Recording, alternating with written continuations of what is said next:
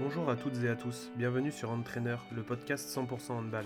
Je suis Romain Echeverry, entraîneur de handball et passionné de ce sport. Je suis impatient de vous emmener au contact de personnes qui font le handball français. Entraîneurs, joueurs, arbitres, tous ces acteurs qui font notre sport.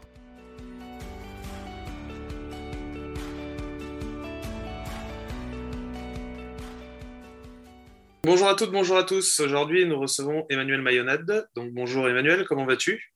Ça va, merci. Alors, euh, ce que je te propose, euh, je pense que les 100% euh, des gens te connaîtront, mais c'est un petit peu de te présenter, de nous raconter un peu ton parcours. Oui, sans problème. Alors, Emmanuel Mayonade, régulièrement appelé Manu, sauf par deux, trois personnes de mon entourage. Les deux me vont, il n'y a aucun problème. né le 12 juin 1983 à Arcachon, carrière de joueur très moyenne, arrêté euh, trop rapidement à mon goût pour euh, des problématiques récurrentes de genoux avec des opérations ligaments croisés antérieurs. Mais quoi qu'il arrive, j'avais non seulement très peu d'aspiration en qualité de joueur, et parce que je crois que très très vite et très tôt, j'ai compris que je pourrais rien faire de, de, plus que ce, que ce niveau de pratique-là. et je me suis tourné très très rapidement sur, sur l'entraînement, mais que je faisais déjà par le passé, puisque j'avais été euh, responsable des équipes de jeunes à Mios, mon, club de, cœur, mon club de toujours, bien sûr. Et puis voilà, j'ai toujours été dans l'entraînement. J'ai euh, pas souvent fait écho de cette petite anecdote-là, mais euh, j'avais tenté le concours d'entrée au, pôle de Talence et j'avais pas été accepté. Sauf que par contre, j'étais désireux de m'entraîner régulièrement. Et du coup, mon tonton, qui était l'entraîneur de l'équipe féminine de Mios, qui jouait à l'époque en première division déjà, venait me prendre devant chez moi et euh, tous les soirs, euh, j'allais m'entraîner avec eux et ils me ramenaient à la maison. Et puis le lendemain matin, le, lendemain soir, pendant le mardi, c'était la même chose. Ils venaient me récupérer vers, vers 19h, 15 On a l'entraînement, je m'entraînais avec les filles et ils me ramenaient à la maison. Donc j'avais à ce moment-là, ben, je sais plus, j'avais 16 ans, je pense. Et puis je m'entraînais euh, tout le temps avec l'équipe féminine de Mios. C'était génial parce que on briefait la séance à laquelle j'allais participer avec lui dans la voiture je la vivais, puis je voyais la façon dont les filles la vivaient, et on l'a débriefé au retour. Donc, c'était euh, ben, un apprentissage assez, incroyable.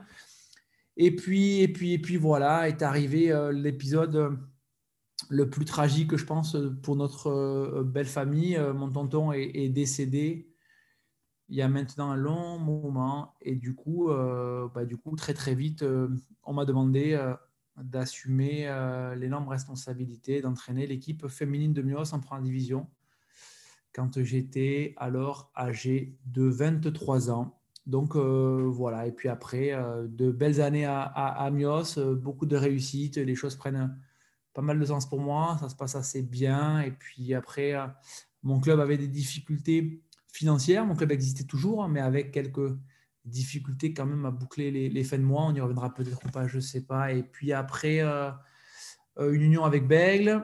Et puis euh, un dépôt de bilan. Et Metz cherche un entraîneur au moment où moi je suis ben, au chômage technique depuis un petit mois, je crois. Et puis les choses, elles matchent. Et, et me voilà donc aujourd'hui entraîneur de, de Metz Handball. Voilà. Avec une parenthèse, fut un temps avec l'équipe nationale des Pays-Bas également. Voilà. Voilà. Alors, euh, avant que je rappelle un petit peu ton palmarès, euh, parce que tu es assez modeste pour pas le donner, mais euh, je voulais savoir justement si c'était bah, cette expérience avec ton oncle et notamment de t'être entraîné avec ses filles qui t'avait donné envie d'entraîner des filles. alors, le fait de vouloir entraîner des filles, je pense que ça s'est fait relativement naturellement par la, force des choses, pardon, parce que mon club n'avait quasiment que, que les sections féminines et quasiment partout. Les garçons s'arrêtaient à l'époque en moins de 15. Alors aujourd'hui, euh, le club de Mios qui existe euh, et que j'embrasse avec euh, à sa tête mon cousin, l'un de mes cousins qui est redevenu devenu président, donc c'est super. il n'y avait que des sections féminines, il n'y avait pas de moins de 18 garçons, il n'y avait pas de seniors garçons, etc. Donc ça se faisait relativement naturellement. Et c'est vrai que l'attention de tous se porter naturellement beaucoup plus sur les filles qu'on tâchait d'accompagner au mieux. Les garçons, au-delà des moins de 15 ans, on les accompagnait justement pour aller dans d'autres clubs euh, euh, avoisinants du bassin d'Arcachon. Et nous, on tâchait, euh, dans la mesure du possible, de récupérer la plupart des, bonnes joueuses. Donc ça s'est fait naturellement, mais en même temps, bah, c'était quasiment une obligation puisqu'il n'y avait pas d'équipe garçon dans ce, dans ce même club.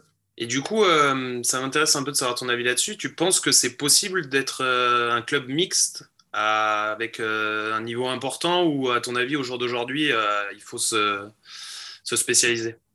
Euh, c'est une, excellente question parce qu'aujourd'hui, je suis quand même dans une structure à Metz Handball où il y a les deux. C'est ça. Les garçons évoluent quand même à un niveau assez intéressant. Euh, le président ne les empêche pas de monter.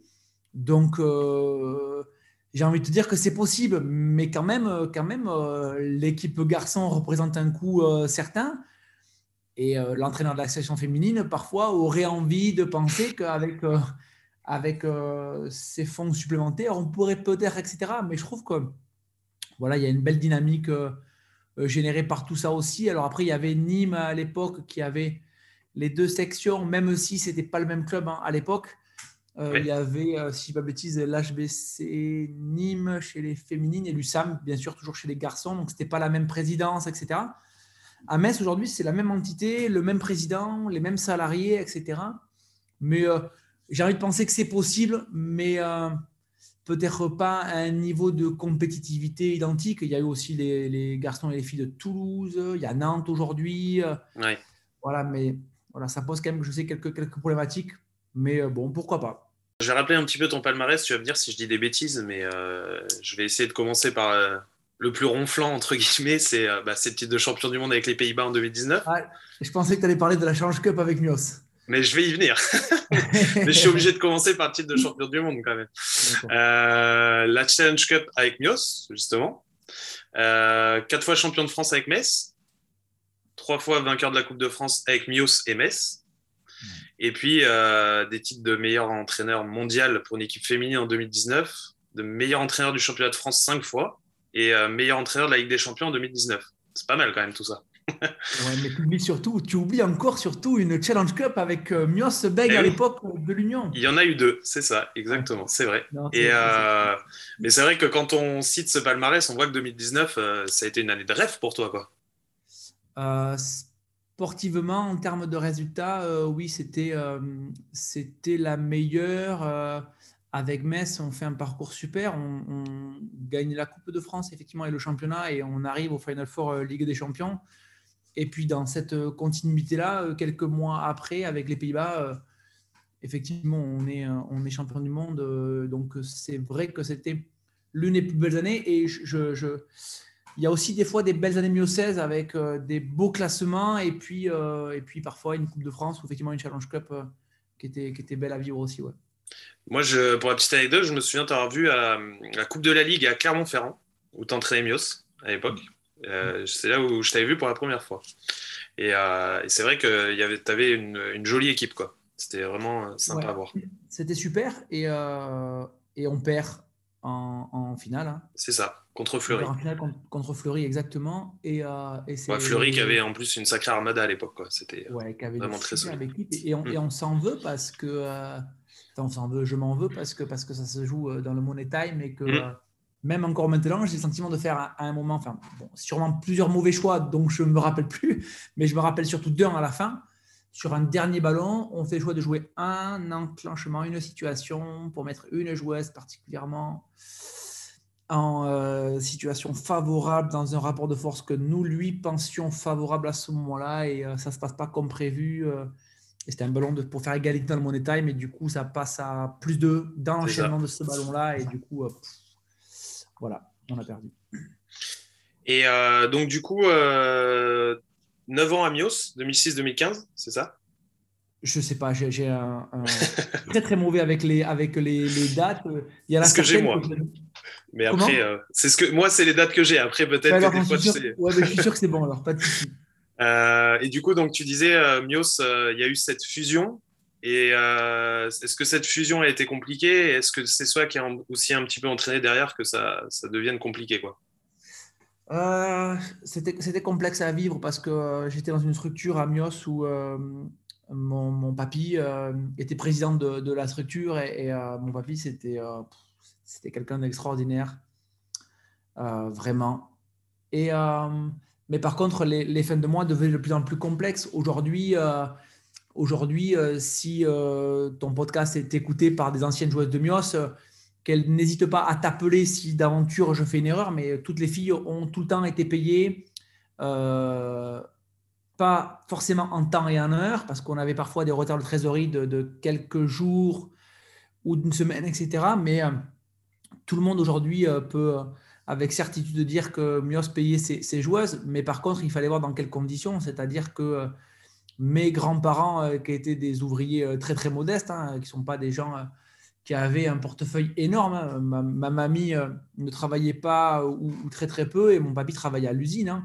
Néanmoins, euh, euh, ils mettaient énormément d'argent de leur poche pour s'assurer que les filles puissent euh, être payées.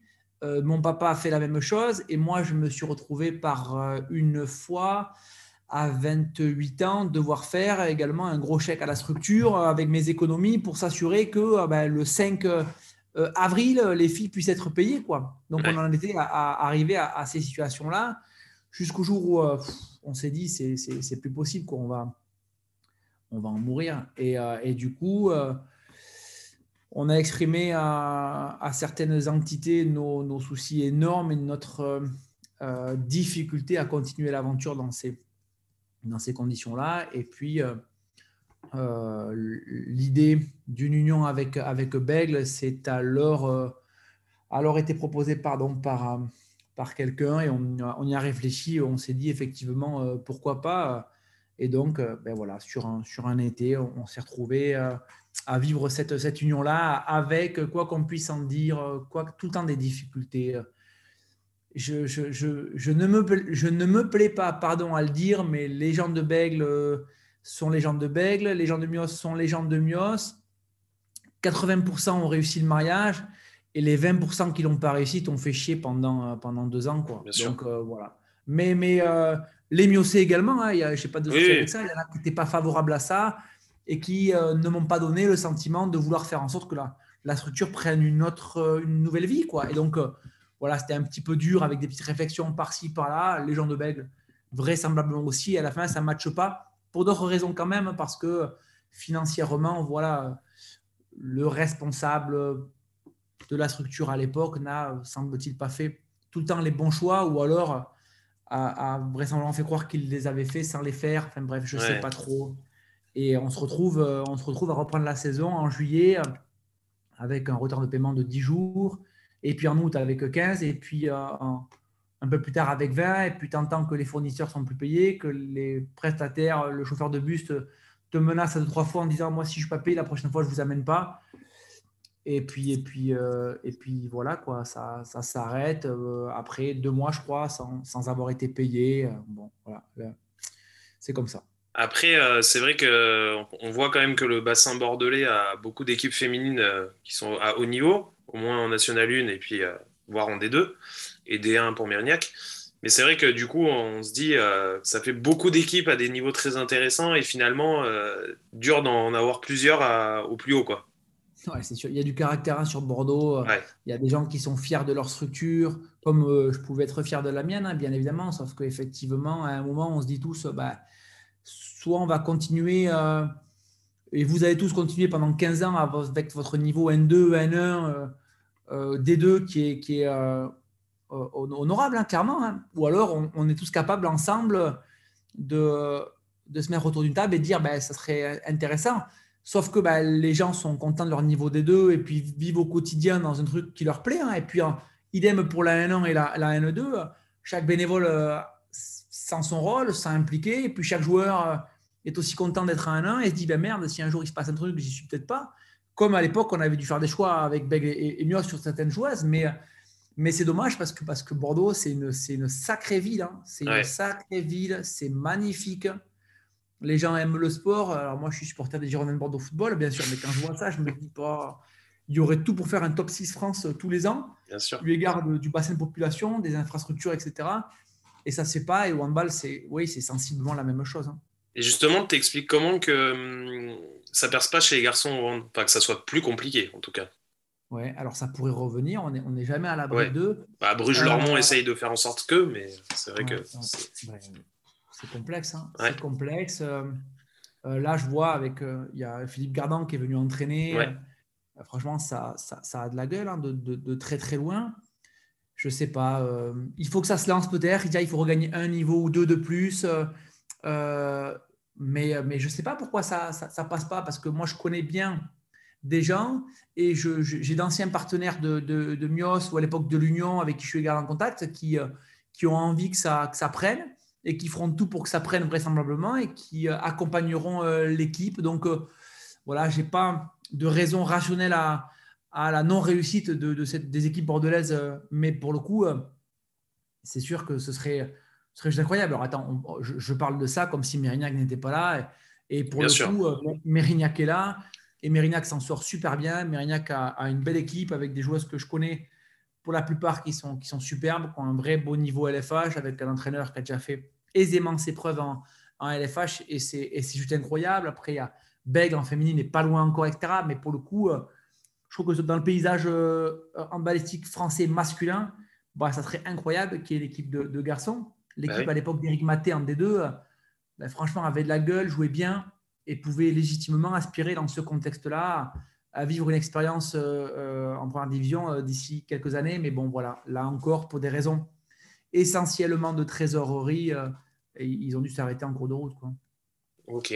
Alors après, donc 2015, l'arrivée à Metz, tu l'as dit tout à l'heure, tu t'es retrouvé au chômage et du coup, bah, c'est tombé au bon moment, finalement.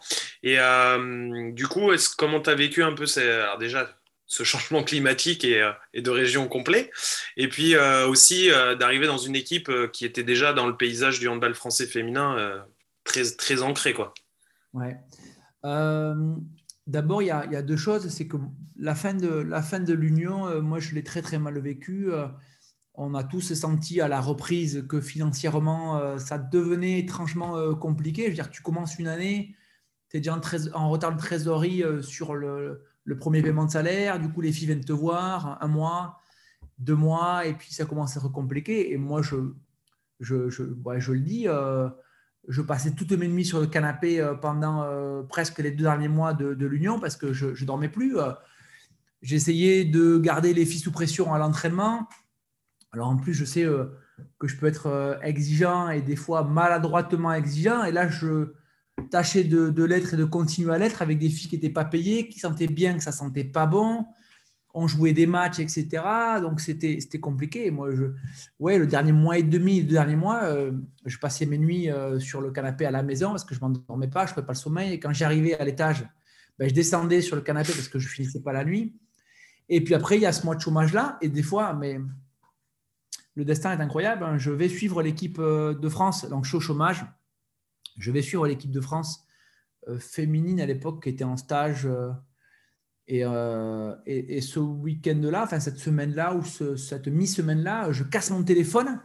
Et comme parfois je peux être relativement sauvage vis-à-vis du, téléphone, qui n'est pas un outil que je maîtrise et que j'affectionne particulièrement, ben, je me coupe du téléphone et je ne l'ai pas en fait pendant, pendant quelques jours. Et, à ce moment-là, donc je fais le stage équipe de France et au stage, je parle avec euh, les sélectionneurs de l'époque qui étaient à l'importe et puis Philippe Carrara et je leur dis que je vais sur Montpellier observer Montpellier euh, deux trois jours après, etc. Donc tout ça, je le fais sans, sans téléphone. Et il s'avère que Metz cherche un entraîneur, que Metz sensiblement cherche à me joindre, sauf que j'ai pas de téléphone. Et ça dure un, deux, trois, quatre jours, etc. Je vais à Montpellier avec, euh, avec Eric Maté euh, à l'époque qui était, qui, était, qui était adjoint de Montpellier à, ce moment-là. Et, Eric euh, reçoit un, appel, je crois, de Thierry Weissman, le président de Metz, qui lui dit Voilà, tu es avec Manu Mayonnaise Il dit Bah oui, bah, j'essaie de le joindre depuis 4-5 jours, on n'y arrive pas. quoi. Et donc, Eric me passe Thierry Weissman et ça se passe comme ça. Et donc, bah, très très vite après, puisque le stage de l'équipe de France féminine était fin novembre, je crois, on discute avec, avec Thierry. Et effectivement, je rejoins Metz Handball fin euh, fin décembre, le, euh, le 28 plus précisément. C'est l'anniversaire de ma grande sœur le 27. On fait quelque chose et puis il faut que je parte le lendemain. Donc c'est un petit déchirement. La météo euh, sur Metz, effectivement, à ce moment-là, était assez catastrophique. Beaucoup de verglas, des choses pas très agréables.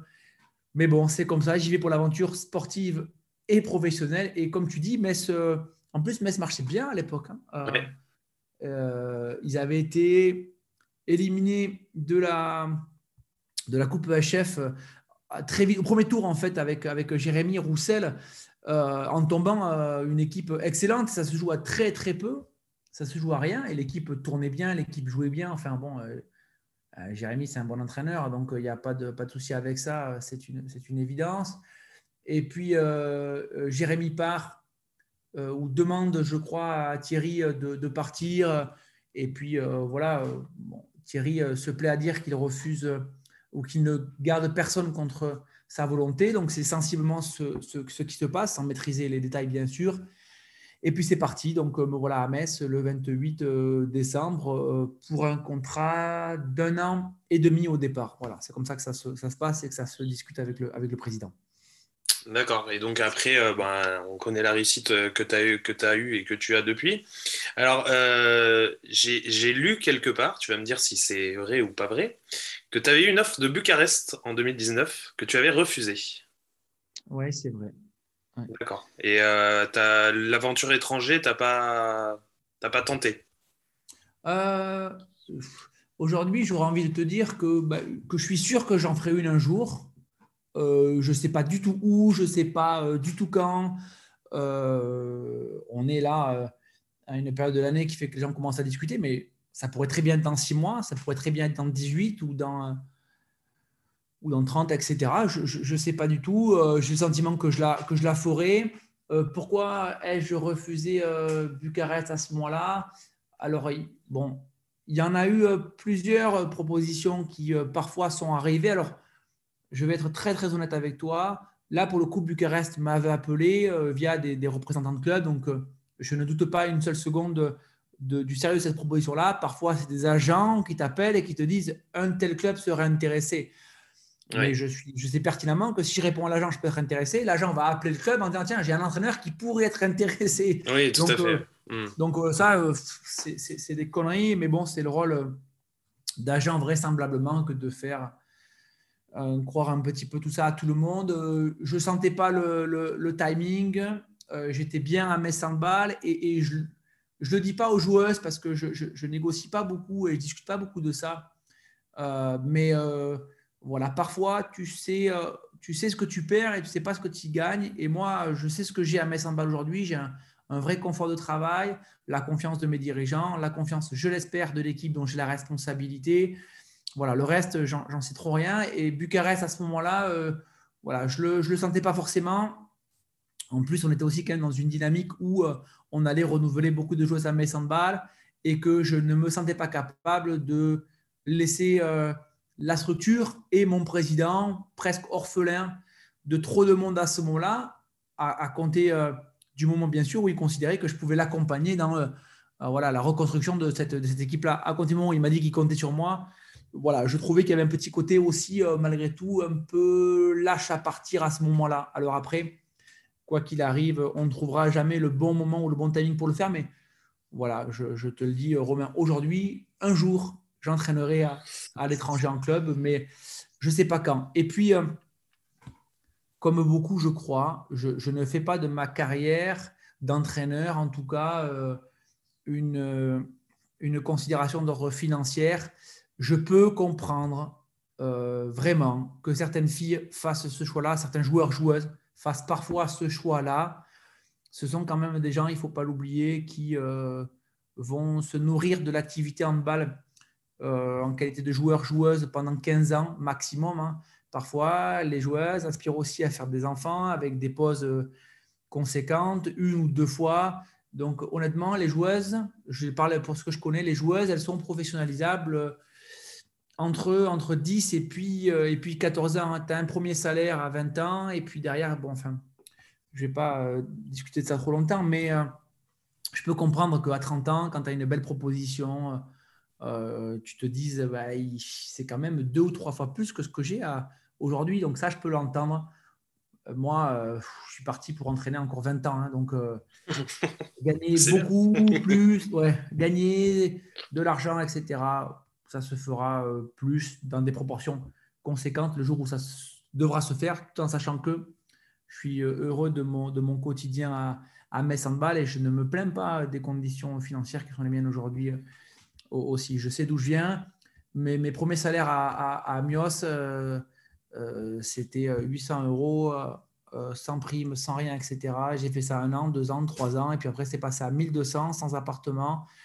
Voilà, désolé de parler d'argent comme ça. Mais non, non, mais tu as raison. C'est bien aussi que les gens aient un petit peu une vision aussi de se dire que bah, le handball, c'est quand même pas un sport où, la monnaie circule beaucoup tout en sachant que, je, te le redis Romain, euh, tranquillement aujourd'hui, je suis loin d'être, d'être malheureux, euh, bien évidemment, et, je vis euh, bien de, mon travail, bien sûr.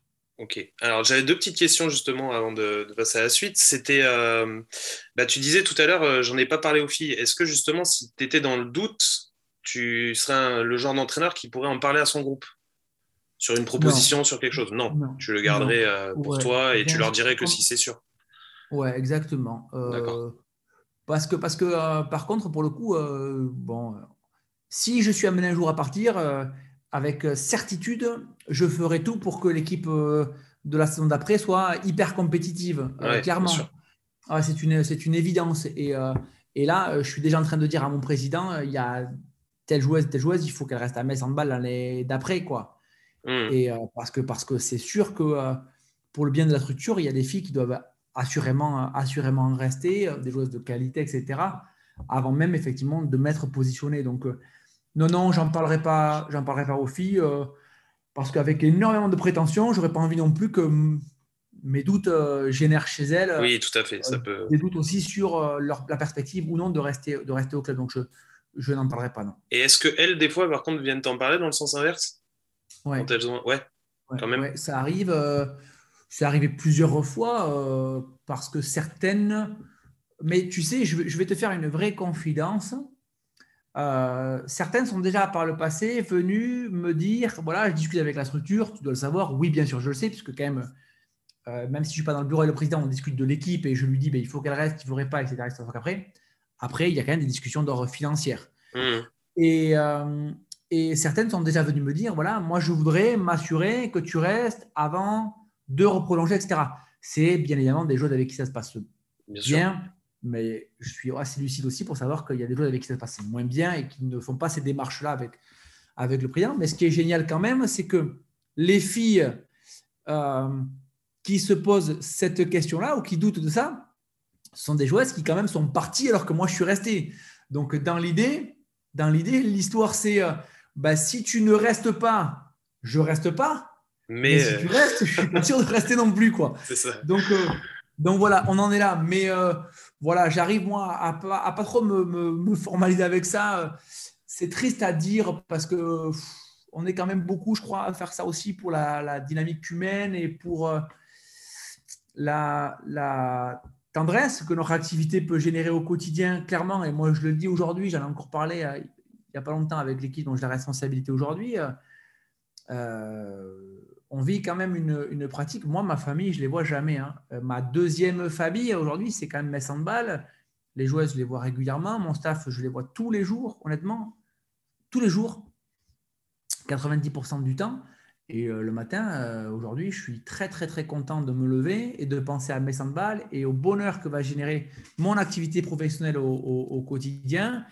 Voilà, après, parfois, il y a des réactions de, de joueuses qui peuvent t'étonner et tu te dis, OK, ne te formalise pas avec ça, oublie, n'en retiens que, le positif et, que ce qui, marche entre, vous, parce que des fois, effectivement, sinon, tu pourrais rester bloqué sur une, attitude et te dire, waouh, wow, qu'est-ce qui se passe là? C'est pas, pas possible, quoi. Mais voilà, aujourd'hui, je euh, j'ai pas ce, ce souci-là, euh, et c'est assez marrant parce que je viens d'avoir une toute petite anecdote. Aujourd'hui euh, sur une joueuse qui a fait quelque chose que que j'ai pas compris et je l'ai appelé pour lui dire écoute, je vais te dire un truc, je n'ai pas compris ta réaction. Et elle m'a dit ouais, mais je, m'en suis rendu compte que j'ai déconné. Très vite, j'ai répondu un truc un peu, un peu bête. C'était juste sur des échanges euh, écrits euh, par message. Donc parfois, en plus, se glisse une certaine forme d'incompréhension au travers de ah, ces C'est sûr que l'intonation est toujours compliquée à travers les messages. Clairement. Mais donc, euh, elle m'a dit ouais, mais je, me suis rendu compte que j'ai fait une bêtise, mais, mais j'irai m'excuser. et du coup, je j'en ai parlé à mon préparateur physique après. Je dis putain, c'est super parce que tu peux. On a quand même mis le doigt sur une attitude qui ne nous semblait pas en adéquation avec notre mode de fonctionnement du moment.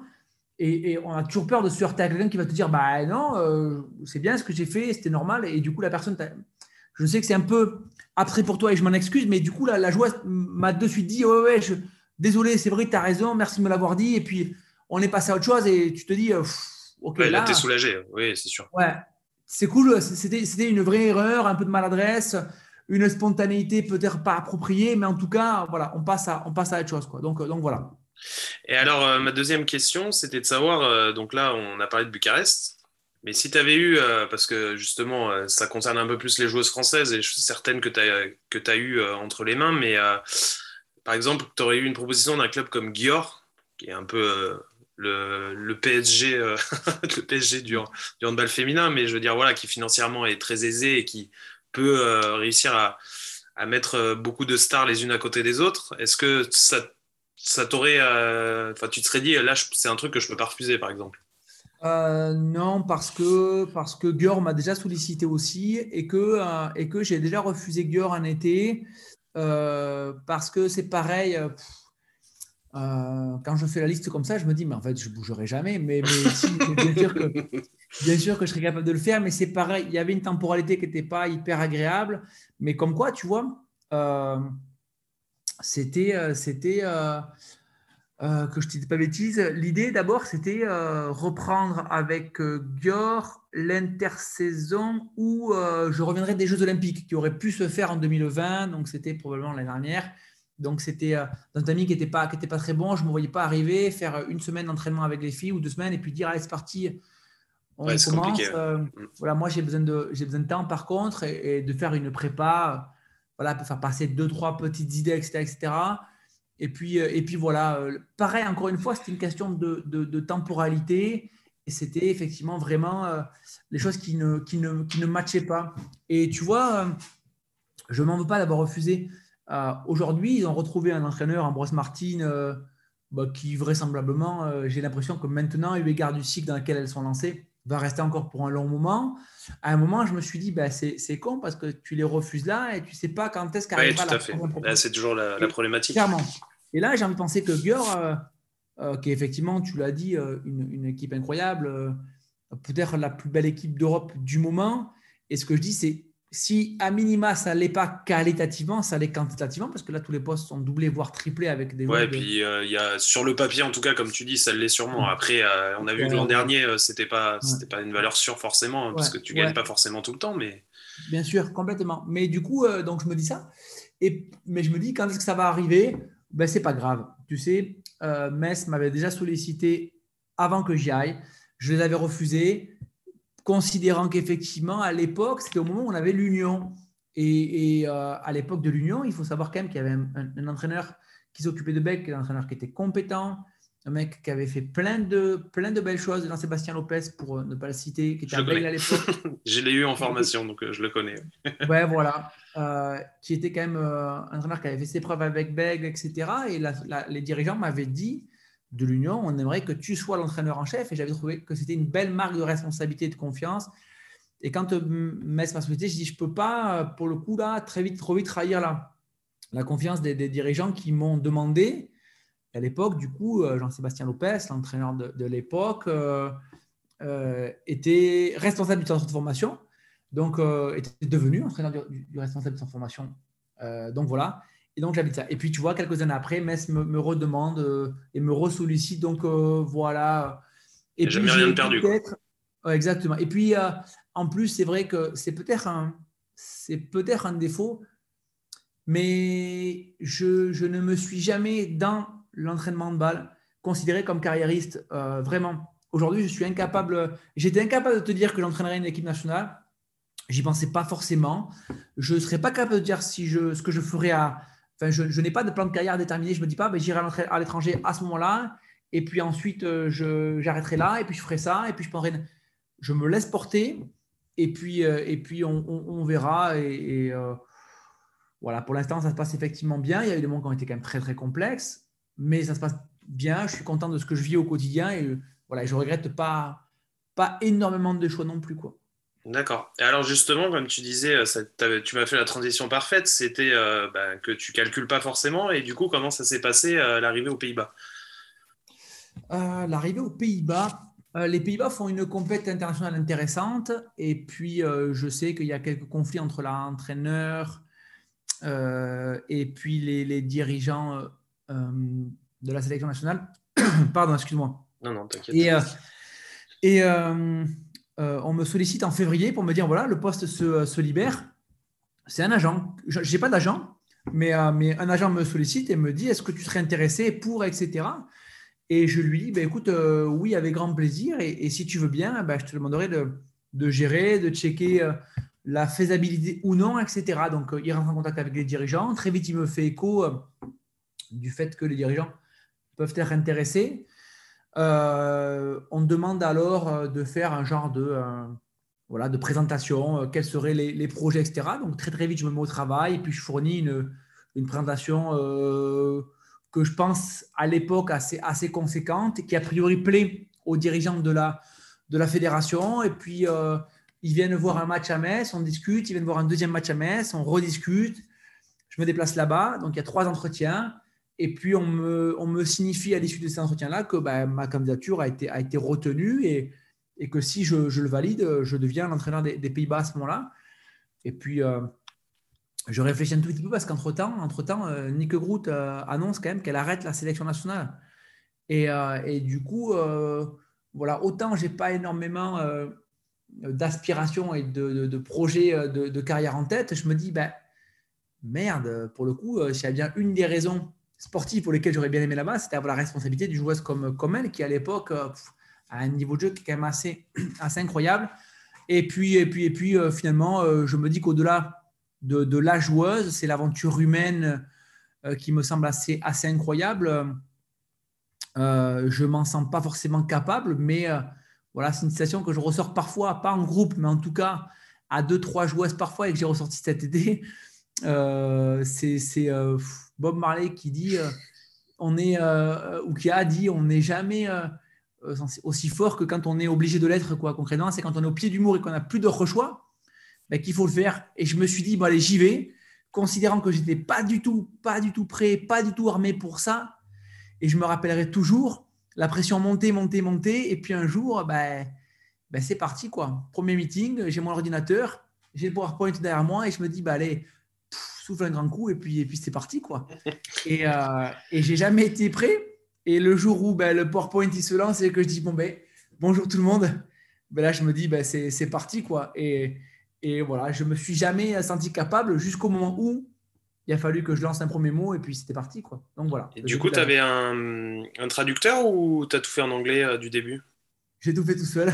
D'accord. Euh, j'ai tout fait tout seul.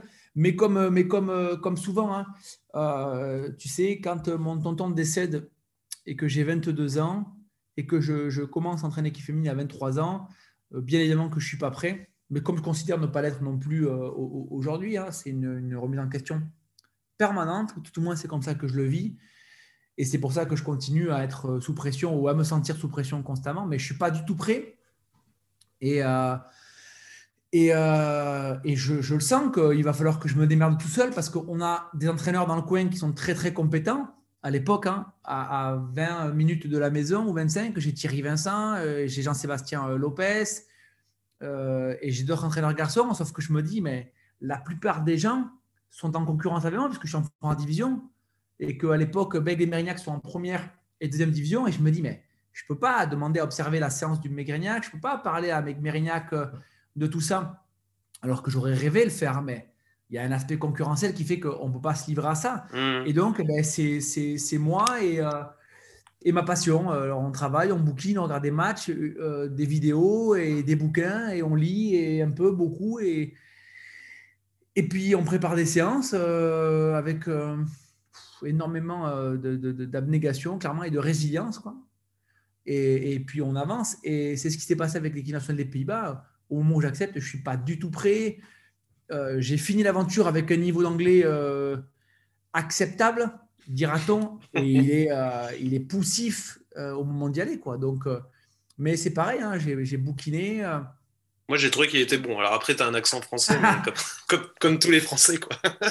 Parce que, ouais, ouais, mais, mais, mais bien sûr, mais après, tu es, en plus quelqu'un du sud-ouest, donc du coup, ça te parlait peut-être encore un, tout petit peu plus. Mais non, non, non, mais, mais voilà. Après, le plus important, c'est que de la vie de toutes les joueuses de la sélection, il était excellent au moment de partir et épouvantable au moment d'arriver. Tu vois, mais, euh, mais non, non, mais, pas prêt, bien sûr. Euh, mais euh, voilà, j'ai été accompagné par, des gens qui se reconnaîtront, je l'espère, qui m'ont aidé à préparer mon premier PowerPoint là-bas. J'ai fait des,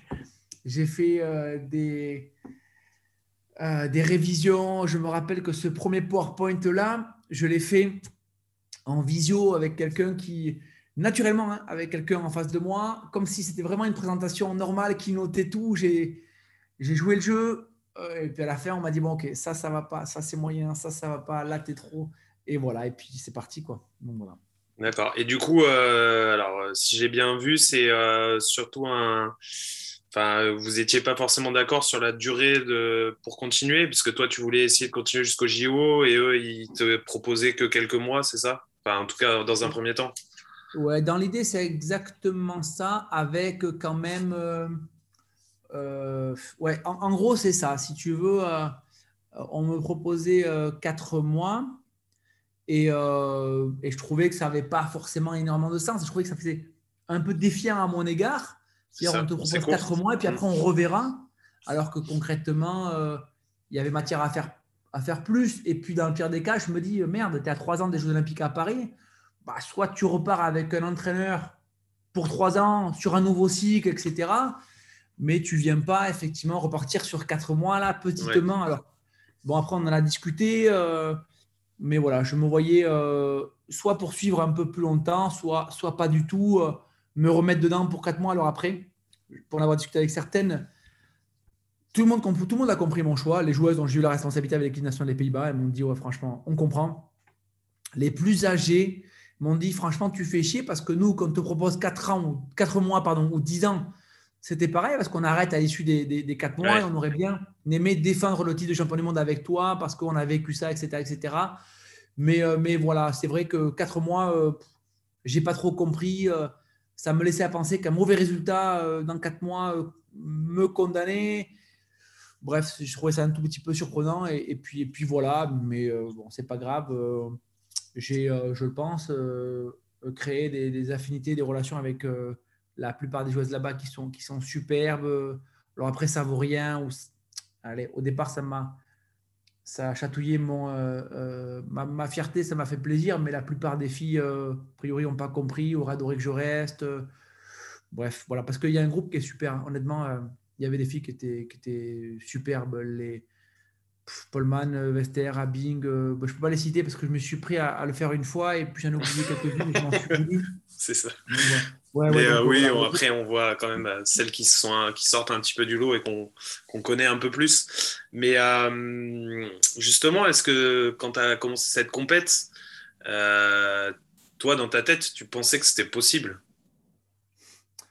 Non, il y a, y a une chose dont je suis assez content, c'est que si tu veux, euh, au départ, j'étais avec, euh, avec Mios euh, et je veux dire comment j'ai vécu un tout petit peu le regard des gens au fur et à mesure. Et puis, bon, c'est vrai que là, pour le coup, je, ferai preuve de, peu de modestie, pardon, et je, m'en excuse auparavant, mais je fais une première année, je le sais que je ne suis pas au niveau et que je ne suis pas capable, mais je suis accompagné par une équipe à l'époque qui est quand même de, qualité avec Myriam Corfantiborg notamment, qui m'accompagne grandement là-dedans dans sa façon bah, de, jouer, de vivre mes séances, etc. Et puis même de me, de me pousser à donner le meilleur. Myriam, je le répète souvent, mais euh, à l'époque, avec Mios, on s'entraînait quasiment que le soir. On n'avait aucune professionnelle. Hein. donc, on s'entraînait à 19h30 ou 20h. Et je préparais mes séances pendant 4 heures. Et puis j'étais tremblotant toute la journée parce que je me disais oh là là là là, si elle, elle se, si jamais quelqu'un m'appelle euh, toute la journée, euh, il va falloir que je réactive euh, mon, réseau et que je me remette en configuration pour soit trouver quelqu'un nous permettant d'être le nombre, soit de refaire vite ma séance en tenant compte du fait que ben on sera plus on sera plus 12, on sera 11 quoi. Donc je mettais 4 heures à préparer ma séance pour 10, 11 ou 12 et puis, parce qu'on c'était comme ça à l'époque. Hein. Et puis, euh, je restais chez moi parce que j'étais presque à la merci de l'appel. quoi. Il faut le vivre. Hein. C'est vraiment comme ça que je vivais. Je vivais plus, hein. honnêtement. je, ne vivais plus mes, mes, mes, premiers temps. Et puis, derrière, ce qui se passait, c'est que ben, on pouvait m'appeler une demi-heure avant l'entraînement pour me dire Je suis désolé, j'ai vécu une journée épouvantable au travail, parce que j'avais qui était euh, à Tsem, stand maternel, derrière, des filles qui étaient derrière les bureaux, des filles qui étaient policières, gendarmes, enfin bref.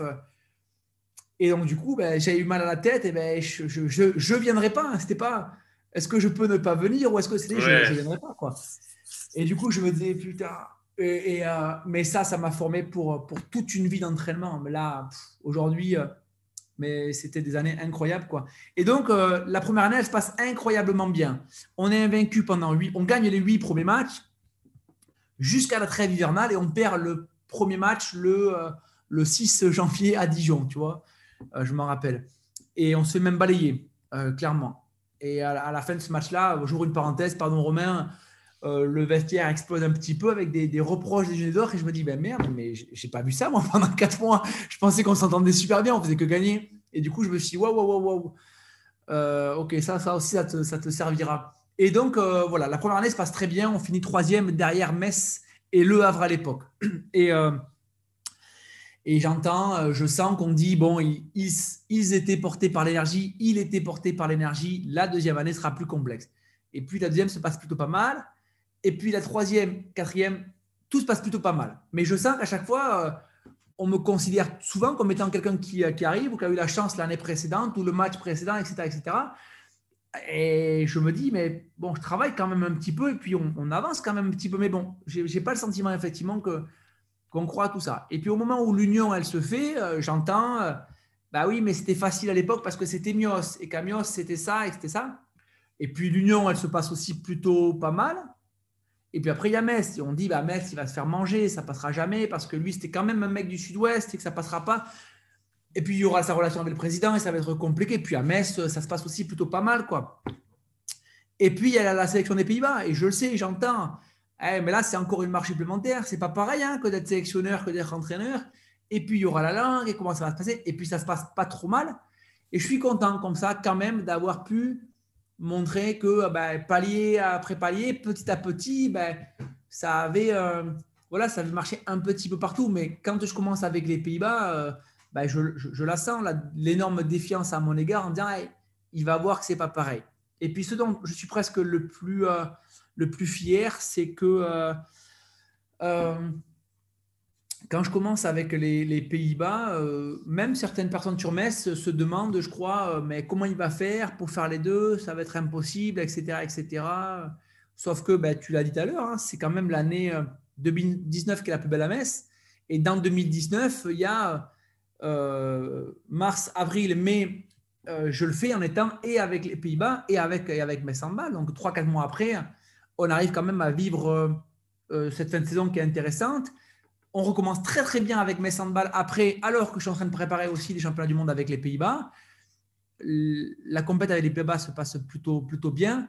Et puis, euh, sans interruption Covid, en 2020, je pense qu'avec mes on peut faire euh, quelque chose de, très très bon. Hein. On est quand même qualifié à ce moment-là euh, en quart de finale de, la Ligue des Champions.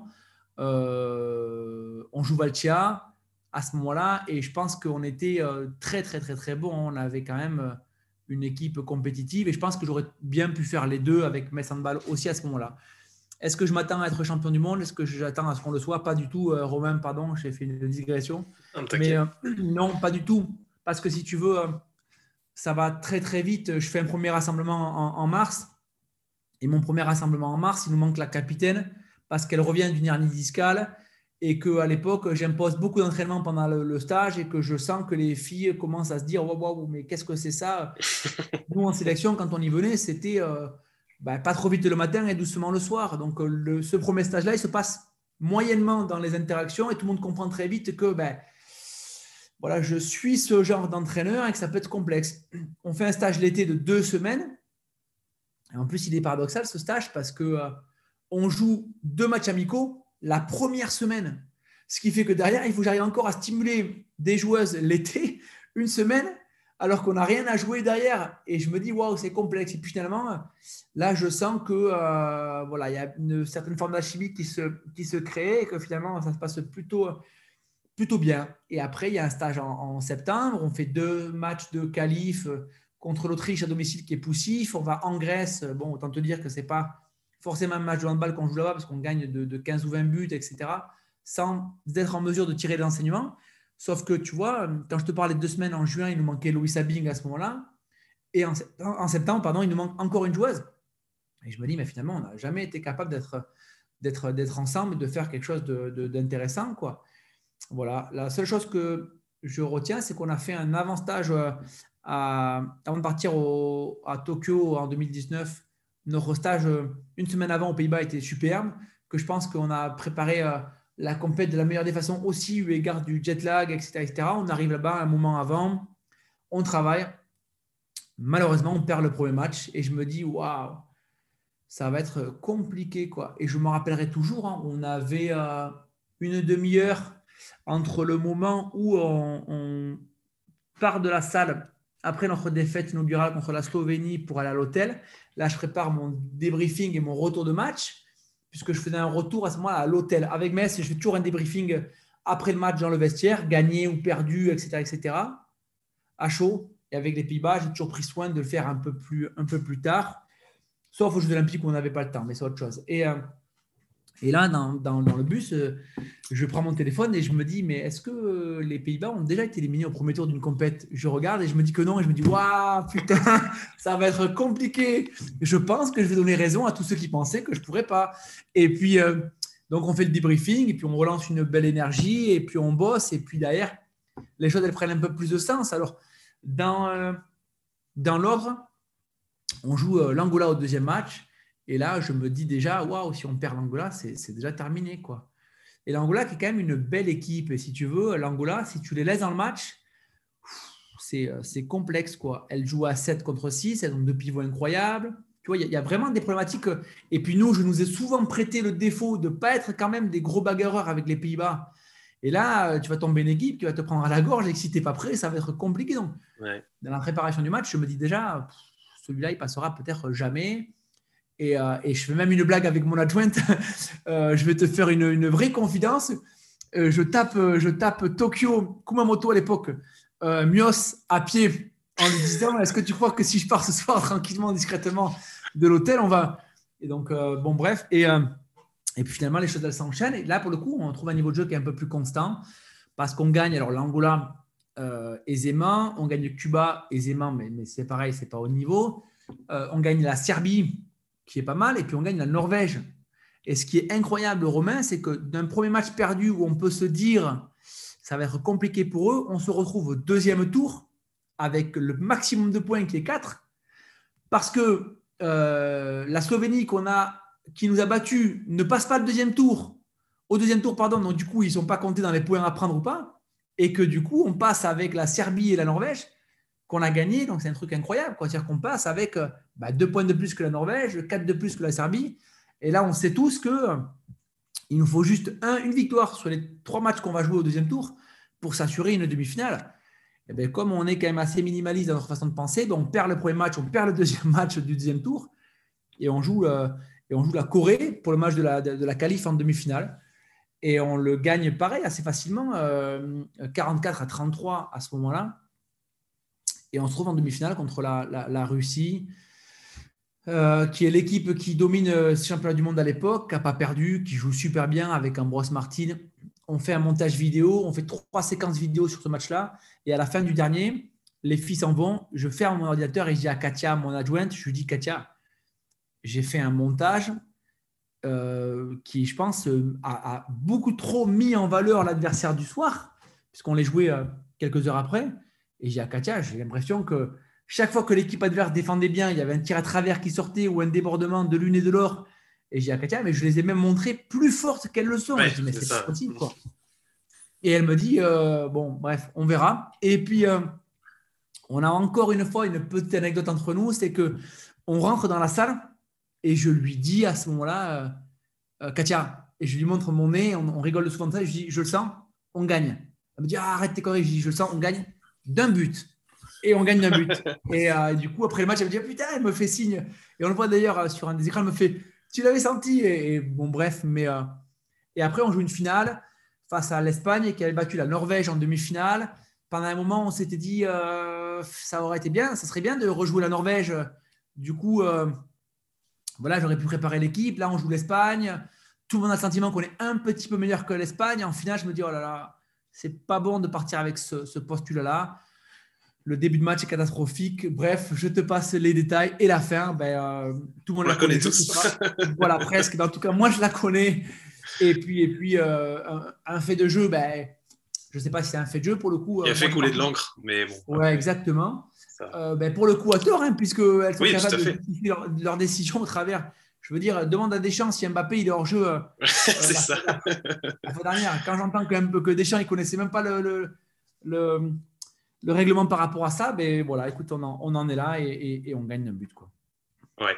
Et euh, justement, avant de passer à la partie un peu plus entraînement, je voulais savoir qu'est-ce que tu pensais de ce format du coup? Parce que c'est vrai que ce format de compétition, même on l'a vu sur les JO, euh, permet à des équipes qui perdent plusieurs matchs d'être, euh, de gagner à la fin. C'est quand même assez, euh, assez rare dans les autres sports. Quoi. Ouais, ouais, complètement.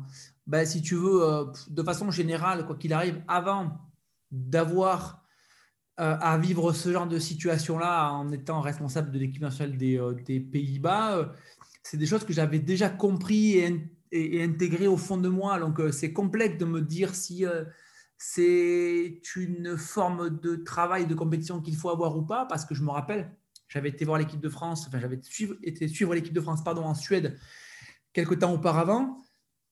Et pareil, j'avais calculé, j'avais compris qu'effectivement, euh, euh, il fallait essayer de gagner au moins l'une des équipes avec qui tu ferais le deuxième tour, quitte à perdre les autres, faute de quoi ce serait euh, complexe, etc., etc. Donc, voilà. Après, c'est sûr que ça, certains peuvent crier à l'injustice. Après, le règlement est, ainsi fait. Je veux dire, regarde, l'équipe de France aux, Jeux Olympiques ne peut pas se vanter d'avoir le meilleur parcours non plus de, de la ah bah hein. Ils, ont, un premier tour qui est très, très poussif.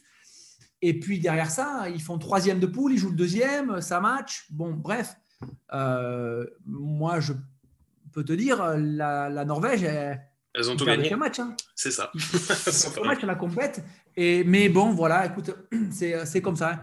Il faut jouer avec, euh, avec, avec sa compète, avec le, les règles de, fonctionnement en vigueur.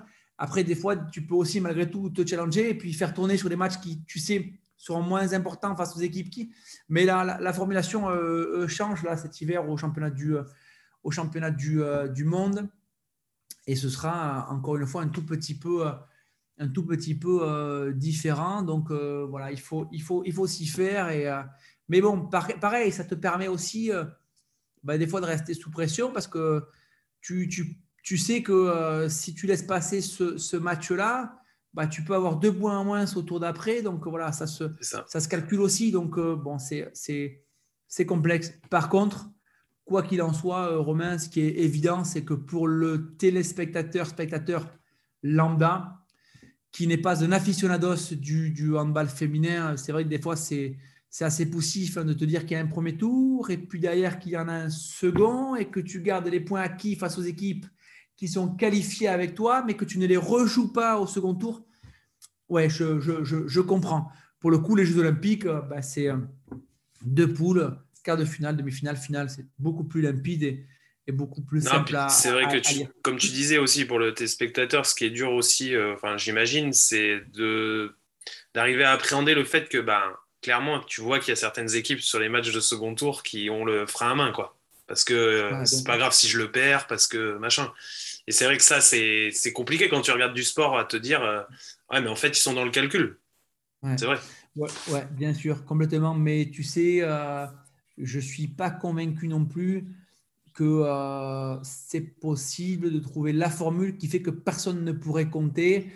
Euh, tu vois, l'Espagne en fille ne passe pas aux Jeux Olympiques en quart de finale parce que sur un match entre euh, la Suède et la Hongrie, la Hongrie gagne alors que la Suède fait une compète assez incroyable au départ.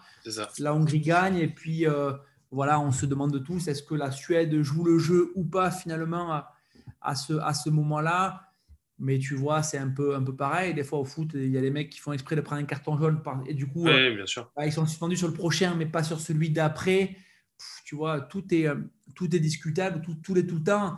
Et puis même, hein, tu sais, euh, des fois, tu te dis, bah, je préfère jouer le deuxième de ce groupe-là que le premier. Donc, il vaudrait mieux que je perde pour pas faire 4, mais faire 3 C'est toujours relativement, complet. ça, peut l'être en tout cas. Quoi. Voilà.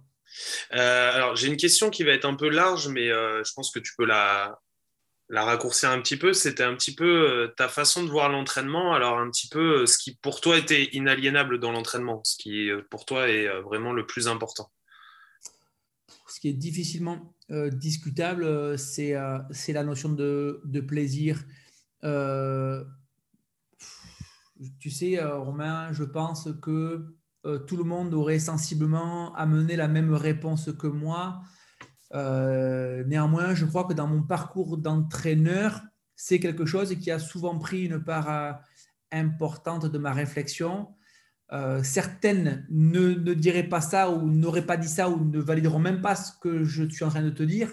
Mais tu vois, j'en ai fait allusion tout à l'heure un tout petit peu quand j'étais à, Mios, pardon, il y a longtemps, et que je récupérais des filles qui venaient de s'attraper 8 heures de travail en bureau euh, en amont, ben, je peux t'assurer que la première demi-heure, allez, on va dire les 20 premières minutes, je l'ai passé à jouer des situations handball relativement ludiques pour essayer de très très vite mettre un peu d'entrain dans ma séance. Faute de quoi, je pense que j'aurais perdu tout le monde. Donc ça, c'est euh, quelque chose qui est effectivement très très important. Euh, je ne peux pas imaginer aujourd'hui que quelqu'un se lève et vienne s'entraîner sans s'imaginer euh, euh, s'amuser ou à minima prendre du plaisir dans ces, euh, dans ces, dans ces relations. Alors après, la notion de plaisir, elle est quand même relativement subjective. Certaines le prendront parce qu'elles ont marqué des buts, d'autres parce qu'elles se sont amusées et, qu'elles ont fait des petits jeux, d'autres parce que son équipe a gagné, d'autres parce que bah, l'entraîneur n'a pas trop crié dessus. Donc c'est quand même assez complexe. Néanmoins, voilà, on essaye de, avec mon staff, hein, bien évidemment, de construire des choses en ce sens. Après, euh, la rigueur et l'exigence sont des, piliers aussi fondamentaux de notre mode de, fonctionnement. Il y a des choses que je ne peux pas accepter ou que je ne peux pas tolérer, tout en sachant que je, ne régis pas le quotidien entier des joueuses dont j'ai la responsabilité.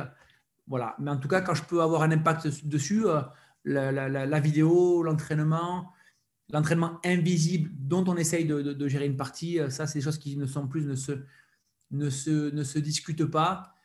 Euh, et, puis, et puis, je trouve que c'est déjà, déjà pas mal. Euh, essayer d'avoir, de mettre un peu de plaisir à notre, à notre quotidien. Et puis derrière, l'exigence et la rigueur qui me semblent aussi, bien évidemment, fondamentales. C'est ce qui m'amène à construire mes séances sensiblement de la même façon avec voilà, 10-15 minutes sous forme jouée. Alors j'essaye et j'encourage les filles à faire un vrai transfert entre ce qu'on vit là et des situations sur grand espace ou des situations d'ordre perceptif, etc. Mais on, essaie de construire euh, tout le temps nos situations d'entrée en séance avec une situation jouée. Euh, ben, je te l'ai dit, elles peuvent être d'ordre perceptif avec deux ballons chacune et puis il faut que tu échanges celui-là, main droite, main gauche, etc. Ou alors des situations sur grand espace euh, rugby touché, touche sur porteur, une touche, deux touches, tu peux courir, tu peux pas courir, tu peux attraper la balle main droite, la sortir main gauche, ou l'inverse, etc. Euh, mais voilà, on essaye tout le temps, ou 90% du temps, de, rentrer en séance de cette façon-là, parce que je crois aussi que ça peut, ça peut développer euh, voilà, quelques, quelques sensibilités chez, chez, chez, les joueuses. Et puis, et puis voilà. Ok. Alors, je voulais savoir si toi, tu avais des petites routines les jours de match, comme les joueurs, ou si toi, tu c'était euh, en fonction. Euh, je n'ai pas des routines très fortes. En revanche, euh, mon, discours d'avant-match, je, je le prépare tout au long de la semaine. J'ai un cahier sur lequel parfois, parce qu'il se passe ça, ça, ça ou match, un match, ou parce que j'ai entendu ça, ça ou ça à la télé, ou parce que j'ai lu ça, ça, ça ou ça dans un, dans un bouquin, je me note, etc. je me dis, ah, ça, ça pourrait être bien pour ce week-end-là ou celui d'après, etc. Donc j'ai un cahier dans lequel je note tout ce que je pense euh, euh, transférable à, euh, l'animation de mon discours d'avant-match. Et je le mets en forme progressivement et je le mets définitivement en forme le, jour du match. Donc voilà, c'est ma, petite routine. Il me faut, il me faut voilà, mon, mon, heure ou mon heure et demie pour resynthétiser tout ce que j'ai noté euh, sur, euh, sur mon cahier. Donc, j'ai un cahier brouillon idée, j'ai un cahier euh, quasi officiel avec ma version officielle du discours. Donc, c'est ma, ma routine. Après, mon heure d'arrivée au bureau jour de match, elle est, n'est pas la même. Bien sûr, avant tout le monde, avec mon staff, voilà, des fois c'est 4 heures avant, des fois c'est 3h45, des fois c'est 3h30. Jamais au dernier moment, bien sûr. Mais, mais voilà, parce qu'une fois que j'arrive au bureau, on revient un tout petit point avec mon adjoint sur OK, on est d'accord. Si on gagne le toss d'avant-match, il vaut mieux qu'on soit ici. Tu es sûr, tu penses? Voilà, et puis quelques derniers détails, mais, voilà, pas, de routine fondamentale à part mon heure, heure et demie qu'il me faut pour resynthétiser toutes les idées que j'ai pu noter, faire le tri, euh, prendre ou pas prendre. Quoi. Voilà. D'accord. Parce que justement, j'avais lu un, livre cet été là, sur les euh, vestiaires, là, sur les, discours d'avant-match, justement, qui est très intéressant. Et euh, justement, bah, tu vois que les entraîneurs ont vraiment des approches différentes sur ça. Est-ce que c'est travailler longtemps à l'avance, pas longtemps à l'avance? Est-ce que c'est répété, pas répété? C'est vrai que c'est intéressant ce que tu nous dis par rapport à ça. Quoi. Ouais, ok. Ben, écoute, euh, je ne suis pas sûr que je connais euh, ce, bouquin, en, tout cas, euh, bah, je, te le demanderai hors antenne. Et puis, tu, Avec je, je, regarderai tout ça. Mais, mais c'est vrai que non, non, moi, je, me sers un, petit peu de tout, tout le temps. puis même, il se passe un truc à l'entraînement, une broutille. Hein, mais il y a une joueuse qui n'a pas fait un repli, je suis capable de le noter et puis de, et puis de le ressortir. Ou à contrario, quelqu'un l'a fait à un moment pertinent, mais je suis capable de le ressortir en essayant de valoriser à ce moment-là ou euh, euh, ouais non non il y a, y a, plein de situations euh, que je vis au quotidien qui peuvent m'inspirer pour mon pour mon discours et puis après pareil parfois la recherche de, statistiques par rapport au, match à venir tu vois c'est une broutille mais depuis que je suis à Metz Handball par exemple je n'ai jamais alors nous n'avons jamais perdu un match après une trêve internationale sous ma responsabilité. Voilà, c'est un peu plus. Euh. Et donc, ben, je l'ai ressorti euh, dans la préparation euh, du match de, de ce week-end contre, contre Ljubljana à, l'extérieur, parce que c'était un retour de trêve internationale, c'était le premier match. Et, et, voilà, je trouvais que c'était parlant peut-être et stimulant d'être amené à vivre, à vivre ça. Donc voilà, c'était une statistique pour agrémenter un tout petit peu le, discours. Quoi. Voilà. D'accord. Alors, j'ai eu la chance dans la saison d'avant d'avoir Yacine euh, qui entraîne ici Paris, et, euh, enfin Paris 92 maintenant, et euh, qui me disait que pour lui, l'humain avait une place très importante. Et je voulais savoir, toi, ce que tu en pensais par rapport à ça. Ben, je pense qu'on est tous, on s'accorde à dire que, que c'est bien évidemment fondamental. Moi, je le, je le dis aujourd'hui, on aspire à devenir une structure ou à être une structure bienveillante, clairement, à l'égard des uns et des autres. Aujourd'hui, j'ai l'impression d'un groupe qui vit en, parfaite harmonie, indépendamment euh, clairement des, euh, des matchs joués, gagnés, perdus, etc. Je pense qu'on est porté par, par autre chose que ça. Euh, tout le monde semble relativement honnête dans l'activité en balle, dans le travail. Et je crois percevoir parfois des signaux qui me laissent à penser aussi que voilà, les gens sont relativement bienveillants les uns envers les autres aussi dans la vie extra, extra balle. Euh, oui, bien sûr que c'est que c'est fondamental. C'est l'une des raisons pour lesquelles je reste à mes balles et que, et que j'y suis encore parce que je m'y sens bien. Aujourd'hui, euh, mon staff euh, est plus qu'un staff. Hein. clairement, ce sont devenus des amis, mes amis dans la vie de tous les jours, mes meilleurs amis. et ce sont des gens très très très très importants. Et, et oui, oui, clairement, c'est la raison de, de notre euh, réussite, je pense, à, à de la longévité Metz Handball. Yacine euh, serait bien, parlé, placé pardon, pour dire euh, ce qu'il est de Metz Handball. Alors après, avec bien évidemment nos, errances aussi, nos moments de, faiblesse, loin de moi l'idée de dire que j'ai toujours eu une attitude parfaite, etc. Mais je le sais pertinemment. Je suis capable aussi de te dire les dossiers dans lesquels j'ai failli pour X ou Y raison, les, les joueuses que j'ai pu perdre en cours de route parce que je leur ai soit accordé pas assez d'importance, pas assez d'affect, dans lequel j'ai été parfois trop exigeant, exigeant. Encore une fois, de, façon maladroite ou malhonnête, etc. Mais en tout cas, voilà, on aspire à, on aspire à, vivre une relation entraîneur-entraîné, entraîné-entraîné, entraîneur-entraîneur relativement saine et la plus, la plus transparente possible Aujourd'hui, euh, je ne me cache plus du tout et ça fait même longtemps que ça ne me fait plus peur que d'aller attraper n'importe quelle fille pour lui dire qu'effectivement elle a failli là, là, là, là ou là. Et je le dis souvent, si tu t'en vexes, tant pis pour toi. Ne m'en veux pas d'avoir été honnête, d'avoir tâché de l'être. Alors après, c'est l'éternel débat du fond et de la forme. Hein. Qu'est-ce qui est le plus, qu'est-ce qui est le plus important? Certains parfois auraient aspiré à ce que j'y mette plus de, plus de forme, mais je dis souvent, franchement, ce n'est pas, pas le plus important. Et, euh, j'ai passé des entretiens avec toutes les filles la semaine dernière et je leur ai dit, sentez-vous libre de me dire, mon adjointe était assis à côté de moi, sentez-vous libre de nous dire ce que vous voulez euh, dans cet entretien-là. Et si pour X ou quelque raison, Katia et moi, on, s'en vexe, considérez que ce n'est pas votre responsabilité, mais que c'est nous qu'on fait une erreur. Et, voilà, parce que effectivement, je pense que c'est euh, que c'est le plus important, clairement, un peu de transparence il n'y a, que comme ça que ça peut, que ça peut avancer. Et des fois, euh, voilà, je me dis, OK, il va falloir prendre des pincettes là, là, là ou là, mais à la fin, je suis sûr que tout le monde a, envie d'entendre ce qui, euh, ce qui peut les aider à, avancer. Quoi. C'est ça. Euh, et justement, tu parlais de tes staffs. Comment tu vois l'évolution de ces staffs? Parce que de plus en plus, ils se développent, ils s'élargissent, puisqu'il y a les préparateurs mentaux qui rentrent maintenant en compte, il y a les entraîneurs de gardiens de but qui ont de plus en plus de place. Euh, comment toi, tu vois cette évolution? Favorablement, bien sûr. Euh, je crois que c'est euh, Onesta qui disait plus je délègue et plus je travaille. je voilà, n'ai pas encore la prétention de dire que que, j'en suis là. Mais néanmoins, ça, amène aussi l'entraîneur que, je suis et que nous sommes à, d'autres fonctions. La gestion d'un staff est effectivement quelque chose d'important. Je le dis souvent à mon préparateur physique pour en rigoler quand on discute de ses contenus et, de sa planif. Et, je lui dis, quand j'ai commencé à, à Mios et que j'avais 23 ans, j'assurais tout seul la, la planification, mais mais l'entraînement physique, la prépa physique, la, les séances de muscu, de course, et puis l'entraînement en balle, et puis l'entraînement vidéo, etc.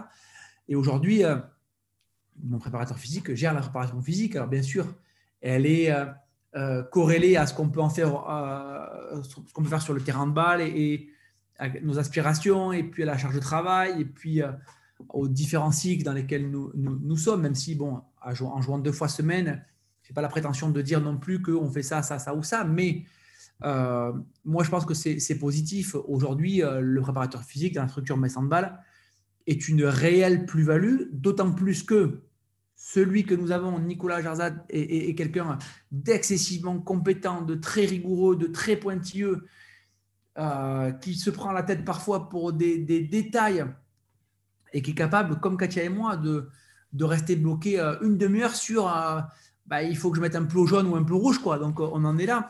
Mais pour moi, c'est fondamental. L'entraîneur seul, un ne peut plus, deux laisse passer trop de choses et puis se retrouve dépassé au bout de, au bout de deux mois. Donc moi, je, suis, euh, je pense que c'est superbe. Alors après, euh, il faut clairement euh, avoir de, réelles acquaintances aussi avec son staff hein, et d'atomes crochus.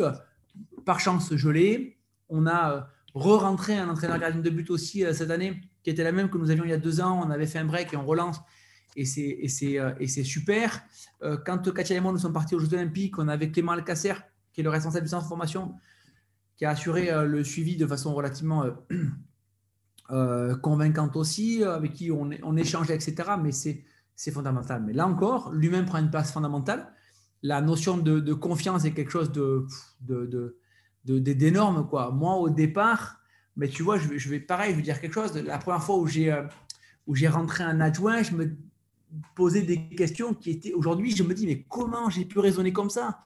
Mais tu te dis, mais presque, mais merde, si les filles euh, lui porte de, de, de, l'affection, j'en aurais peut-être un peu moins, mais comment ça va se passer, etc. On en est presque, presque là au départ, enfin tout du moins, pardon mmh, mmh. pour les autres, mais j'en étais là à me dire, ben merde, euh, à l'époque, ben, parce qu'à l'époque, ce qui se passait aussi, il faut le vivre, hein, de 23 à 26, 27 ans, quand les joueuses arrivent à Mios, je faisais aussi des déménagements quand même, quoi. Et pendant un moment, mes deux premières années, je me disais, bah écoute, euh, si je suis pas un bon entraîneur, au moins je serai un mec vaillant et que si la fille euh, euh, ne m'affectionne pas, elle pourra au moins se rappeler que j'ai quand même contribué à son, à son déménagement et que ça va m'amener un peu de légitimité. Mais j'en étais vraiment là, quoi. Donc, euh, hmm.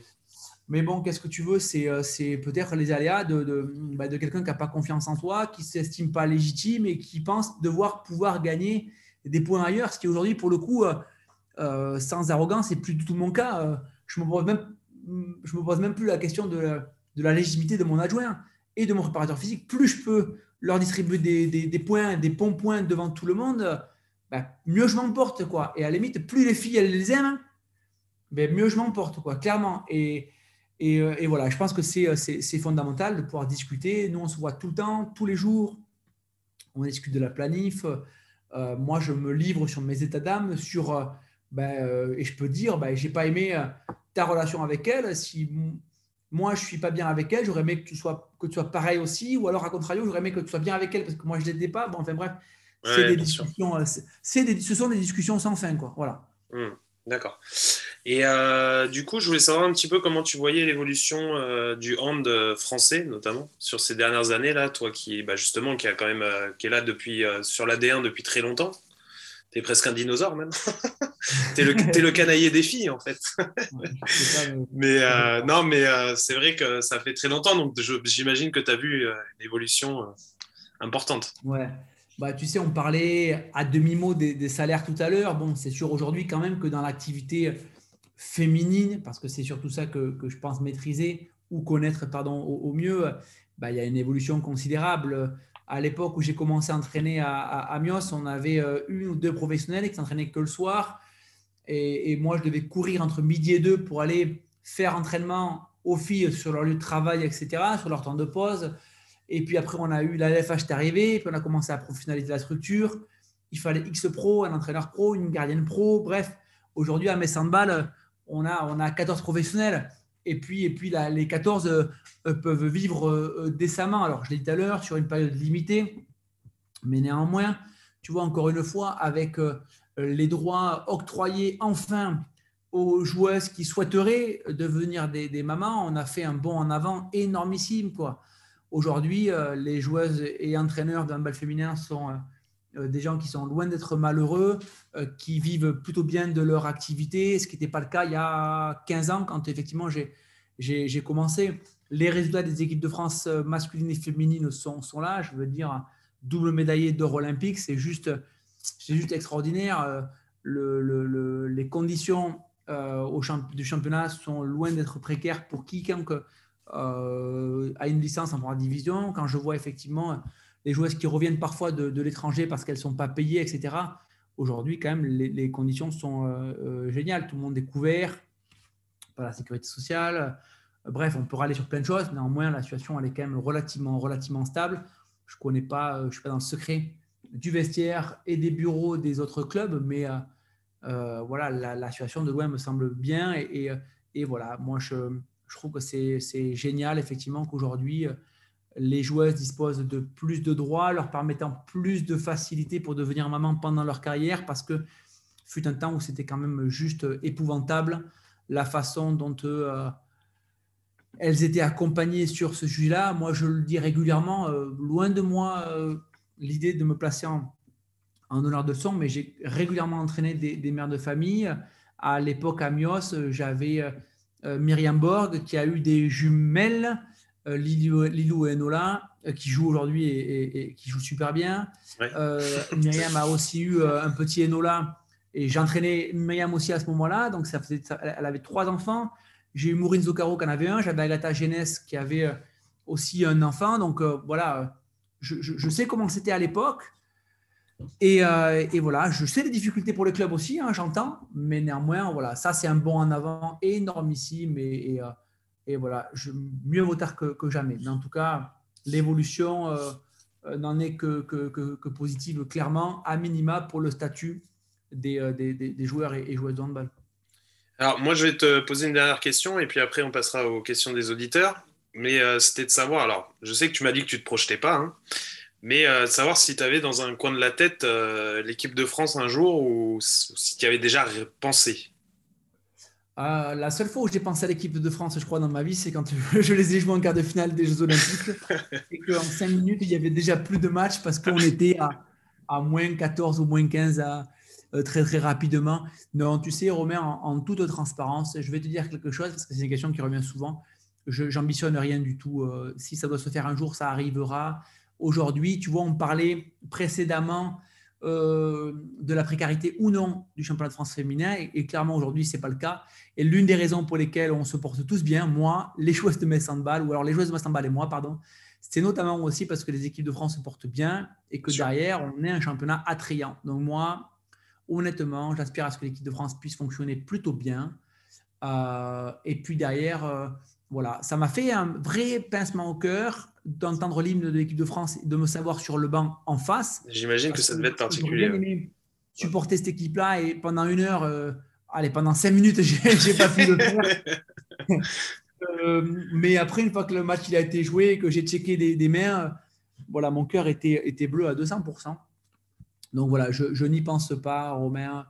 Euh, aujourd'hui, pardon, c'est Olivier qui est en place. Euh, euh, je ne sais pas ce qu'il adviendra de, lui et de l'équipe, etc. Mais voilà, moi. Et puis en plus, je considère que si ça doit arriver, ça, ça, arrivera encore une fois. Mais voilà, je ne suis, pas, suis pas pressé. Et en plus, au-delà de ça, tu sais, je me considère quand même, alors non pas comme un jeune entraîneur, je ne sais pas, mais en tout cas, euh, mon plaisir aujourd'hui, c'est de pouvoir entraîner au quotidien, de voir mon staff au quotidien et de, sentir que j'ai un impact fort sur les joueuses que, que j'entraîne. Et donc, ça, ça passe par deux entraînements au quotidien ou une séance au quotidien et puis des, des, des regards, des attentions, des discussions. Et, euh, et, voilà. Et si on me demande aujourd'hui, euh, ça n'a jamais été fait, mais aujourd'hui, j'aurais quand même du mal à, à me couper de l'entraînement club, à me couper de mes handball parce que je pense en plus que, euh, euh, je pense qu'il faut être connecté à, l'entraînement au quotidien pour être un bon sélectionneur. Je le dis euh, régulièrement, je vise de personne. Il y a d'excellents sélectionneurs qui ne sont que sélectionneurs de club, que sélectionneurs, pardon, Romain. Olivier est multititré en ne faisant que l'équipe de France. L'entraîneur de la Norvège, pareil. Mais moi, voilà, pour, pour, ce que je t'ai dit tout à l'heure, un regard, une attention, j'ai besoin d'être connecté. Je vois des matchs de, Ligue des Champions euh, toute la semaine. Euh, la pause d'un temps mort, pour moi, des fois, elle est décisive sur un match. Pas forcément le dernier, hein, ne serait-ce que le premier en premier mi-temps. Et je pense que des fois, pour trouver ce, timing-là, il faut ce feeling-là, il faut, il faut le vivre euh, deux fois semaine, tout le temps. Et moi, je suis porté par cette énergie-là. Donc voilà, je, aujourd'hui, là, voilà, j'aime bien mon, quotidien à Metz en balle, ou en, tout cas mon quotidien d'entraîneur de, club. Voilà. Ok.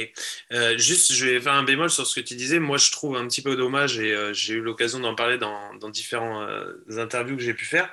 C'est quand même le manque de diffusion télé de votre championnat. Tu vois, tu disais que vous êtes, vous êtes énormément développé, c'est vrai, mais il reste cette question qui est quand même très embêtante et qui n'avance pas trop, malheureusement. Ouais, ouais. ça, c'est vrai que c'est même assez, c'est même assez affligeant.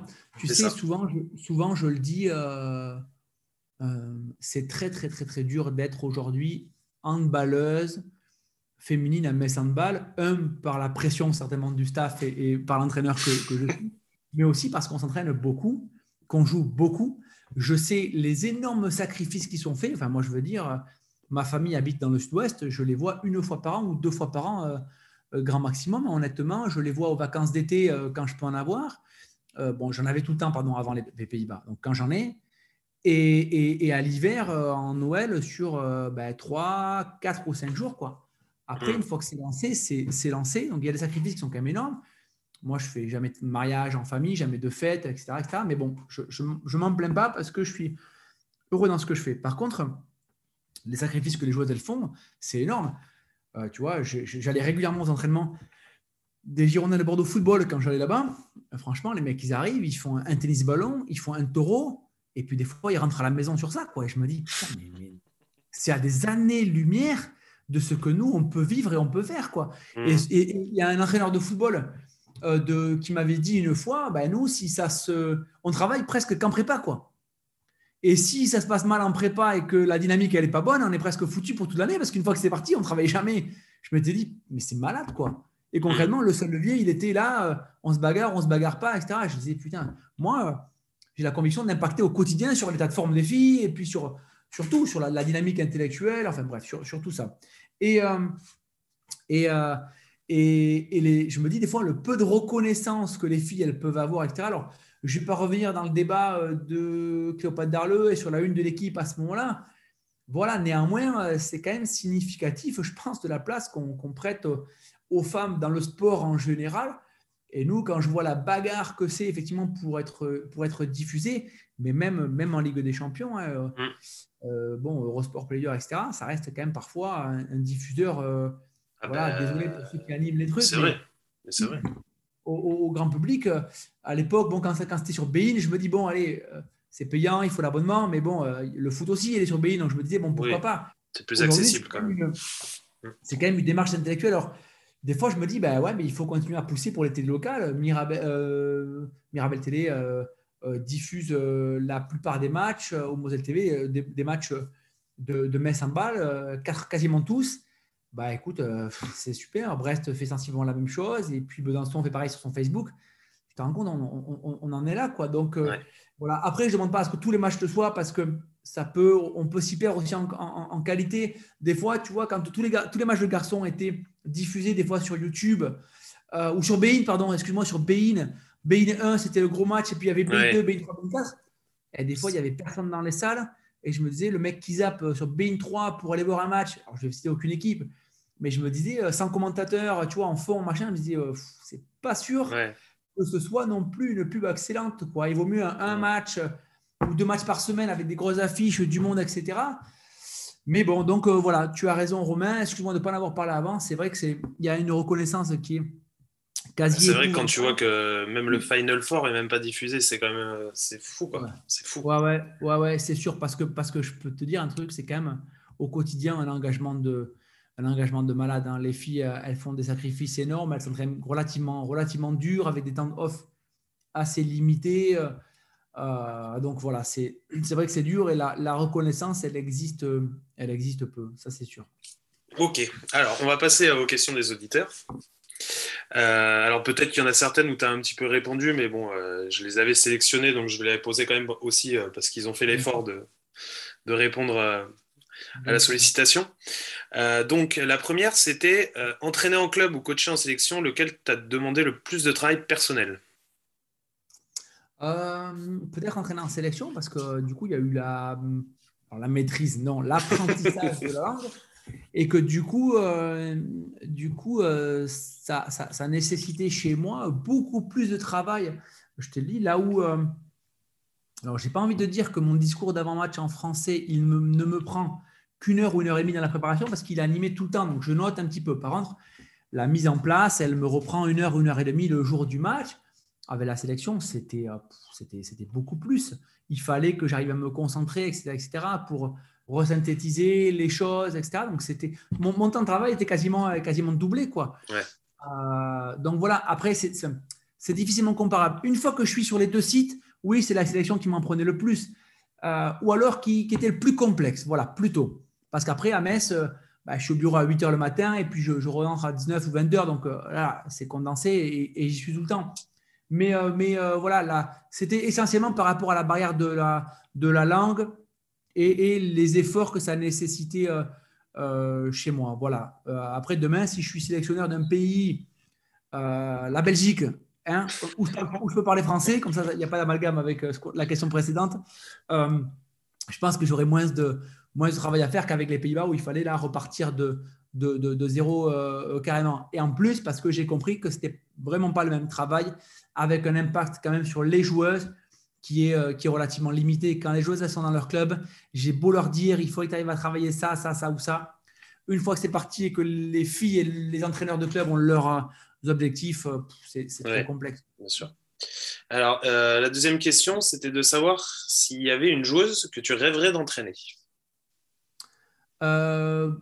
bêtement ou très rapidement, bah, j'aurais dit peut-être Roftedal euh, parce que j'ai jamais eu cette perspective-là euh, et qu'effectivement, euh, de l'avis de tous, elle comprend l'activité en balle et en plus, elle fait un transfert effectivement incroyable puisque c'est, ça reste une joueuse excellente. Des fois, il y a des excellentes joueuses qui peut-être ont quelques lacunes sur le plan tactique, perceptif, etc. Effectivement, elle a, elle a un petit peu tout, donc j'aurais j'aurais bien mis Oftedal. En deux, j'aurais mis Ekaterina Andriushina, mon adjointe, que j'aurais adoré entraîner parce qu'effectivement, elle a, elle a, encore une, science du jeu, etc. Même si physiquement, ce n'était pas du tout les mêmes, les mêmes profils. Mmh.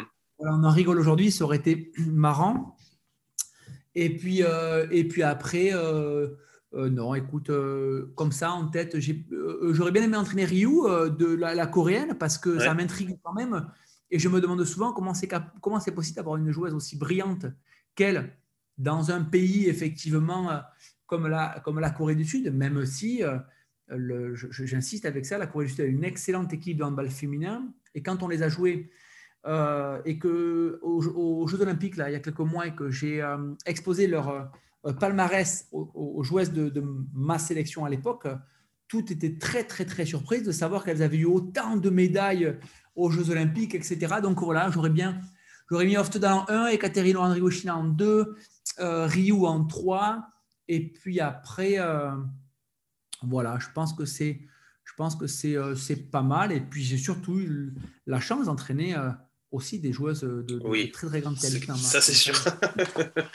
Mais euh, j'avais eu la chance aussi d'avoir Pablo et euh, qui m'avait dit euh, justement que Stino Ftedal a entraîné, c'était c'était quelque chose d'extraordinaire parce que en plus c'était un de travail et que voilà, comme tu dis dans la maîtrise de l'activité et la compréhension, c'était c'était quelque chose d'exceptionnel quoi. Ben voilà, Pablo a eu cette chance-là, cet enfoiré, pas moi. et, euh, euh, je ne sais pas si tu as posé la question à Pablo ou pas, mais ça m'aurait fait plaisir qu'il réponde une joueuse que, que moi j'ai déjà entraînée. on, aurait, été un partout, mais, bon, voilà. Euh, alors, la troisième question, c'était de savoir si pour toi, il y avait une différence entre une joueuse de club et une joueuse en équipe nationale. Euh, alors, tu sais, j'ai eu la chance d'entraîner. J'ai ouais, j'ai eu la chance d'avoir une joueuse euh, qui, était la même effectivement qu'en eh sélection. Et, euh, et, et, ben oui, bien sûr, c'était pas la même. Et des fois, je me dis, c'est fou quoi. Chez nous, à Metz Handball, si tu veux, c'est bibontes. Elle est très très stable, intellectuellement, dans la dynamique de groupe, etc. jamais un mot plus haut que l'autre, mais jamais une attitude plus haut que l'autre. Elle a une place dans le vestiaire qui fait que tout le monde la respecte énormément, tout le monde lui prête énormément de compétences tactiques, etc. Néanmoins, euh, c'est pas la plus grande, la plus grande déconneuse, etc. Du, du groupe, clairement. Et puis en sélection, euh, c'est quelqu'un qui est intégré complètement différemment. Euh, elle, elle, est effectivement plus, elle nous semble plus dynamique, mais en même temps, si tu veux, elle est avec ces joueuses-là depuis 15 ans en sélection c'est presque une, récréation que de les retrouver parfois, etc. Donc la dynamique est complètement différente. Et parfois, euh, euh, j'avais l'impression qu'en sélection, que toutes elles étaient tellement contentes de se revoir à chaque fois, parce que c'est cyclique, hein, c'est tous les mois et demi. Donc tu as l'impression d'avoir un groupe qui parfois est beaucoup plus porté sur l'énergie avec euh, je ne vous ai pas vu depuis un mois et demi, oh, tu m'as manqué, etc. Là où effectivement, en club, ben, on se voit tout le temps. Donc le sentiment de manque n'existe quasiment jamais. Et à contrario, c'est presque l'inverse. Parfois en club, on peut avoir un sentiment de saturation où on se dit, putain, je les vois tous les jours. Et, du coup, à un moment donné, tu peux dire, là, c'est trop, c'est trop, c'est trop. Et quand tu vas en sélection et que tu retrouves des gens que tu n'as pas vus, bah, tu es content. Comme, comme tu sais, les deux premiers jours de retour en club sont des, périodes un peu d'excitation où tu dis, ah, bah, tu m'as presque manqué parce que je ne t'ai pas vu depuis dix jours. Quoi. Donc, donc voilà, donc oui, c'est pas pareil. Et tu sens que l'énergie, c'est pas c'est pas forcément la, la même. Donc l'enjeu en club, bah, c'est de réussir à maintenir une dynamique et, une certaine forme d'énergie qui fait que tu arrives à stimuler les gens au quotidien et que ça reste pour elles un plaisir et, un enjaillement certain que de se retrouver, de se voir au, quotidien. Alors qu'avec la sélection, ça arrive naturellement tout le temps. Tu aurais vu les, les, retours en club, les retours en sélection pardon, à chaque fois des uns et des autres. Bah, c'était incroyable. C'était des, des, des, câlins. À, perte de vue, etc. Et ça durait longtemps et c'était vraiment incroyable. Quoi. Voilà. D'accord. Alors, euh, la question d'après, c'était de savoir si tu préférais la formation ou plutôt la gestion d'équipe comme maintenant. Euh, je pense que la formation ne s'arrête jamais. Hein. Aujourd'hui, euh, moi, j'ai la prétention de dire que. alors, quelle serait la joueuse la plus expérimentée? Que Louise Burgard, par exemple, à Metz, ne s'arrête jamais d'être formée. Alors, en plus, je prends le bon exemple parce qu'elle est aussi, je pense, dans cette dynamique-là intellectuellement et qu'elle a tous les jours envie d'apprendre et de travailler, etc., etc. Donc, euh, mais moi, je pense que ça ne s'arrête jamais. Alors après, je comprends la question et, et, j'y réponds peut-être euh, euh, volontairement, naïvement ou bêtement. mais, mais en tout cas, je considère que je ne m'arrête jamais de former les gens. À la différence, c'est qu'on a aussi un objectif de, de performance mais que cette performance-là, ben, je peux l'obtenir aussi parce que je n'arrête jamais les gens de former et qu'on a le sentiment d'avoir une marge de progression existante. Euh, mais à l'époque, avec Mios, par exemple, euh, j'aimais aussi le fait que ben, une intersaison, on perdait huit filles et qu'il fallait repartir avec huit filles, huit jeunes, etc., etc. Et que du coup, la dynamique était euh, complètement différente. Quoi. Donc, voilà, j'ai tout le temps tout aimé. Et, j'aime aussi le fait que je ne m'arrête pas aujourd'hui de former les joueuses dont j'ai la responsabilité, qu'elles aient 18 ans et qu'elles arrivent en équipe première comme Emma Jacques et Sarah Boutit, ou qu'elles en aient euh, euh, presque 40 comme, comme certaines. Attention, dis pas 40 c'est beaucoup. Il y en a qui vont se vexer. Qu'elles dépassé les 30 euh, comme, comme, certaines. Quoi. Voilà. D'accord. Alors ensuite, la question d'après, alors tu y as répondu au moins par l'aspect du quotidien, mais c'était de savoir la différence entre le métier de sélectionneur et d'entraîneur et ce que cette double expérience menée en même temps t'avait apporté. Elle m'a apporté euh, beaucoup de choses. D'abord, la nécessité à faire confiance aux, gens. Quand je partais et que euh, la structure Messambal était dans les mains de, Clément euh, Alcacer et de Nicolas Jarza, il fallait effectivement avoir confiance pour se dire OK, ben, ça, va, rouler, ça va continuer, on va suivre le, le plan qu'on s'est fixé, même si parfois il restait une, deux, trois, quatre joueuses maximum sur place. Donc voilà, ce n'était pas grave pour répondre au début de question, ce n'est pas du tout pareil. Clairement, en sélection, on est très très vite dans l'exploitation des compétences des unes et des autres. Il y a un projet de jeu. C'est très vite trouver, euh, OK, quel va être l'enclenchement, la situation qui va permettre à elle, elle, elle ou elle d'être mis en valeur, etc. Euh, et, puis, et puis voilà, nous en plus, on n'avait pas un groupe hyper élargi. J'ai essayé de faire entrer très vite deux, trois jeunes qui, pour moi, avaient les compétences pour, etc. Mais mon impact au quotidien sur ces filles-là, il est très limité je me, je, j'essayais de voir énormément de matchs d'ELS, facilité par le fait que quelques-unes jouent en Ligue des Champions et que donc en préparant Metz, je préparais aussi les filles et je faisais un retour, etc. Pour dire, ben, je t'ai vu, tu as beaucoup joué, pourquoi, etc., etc. Bon, enfin bref, mais du coup, mon impact, il est limité. Et ça, je m'en suis rendu compte au premier stage. Je me suis dit très vite, putain, mais euh, cette fille-là, euh, mais, elle ne sait pas faire ça, elle ne sait pas faire ça, elle ne sait pas faire ça.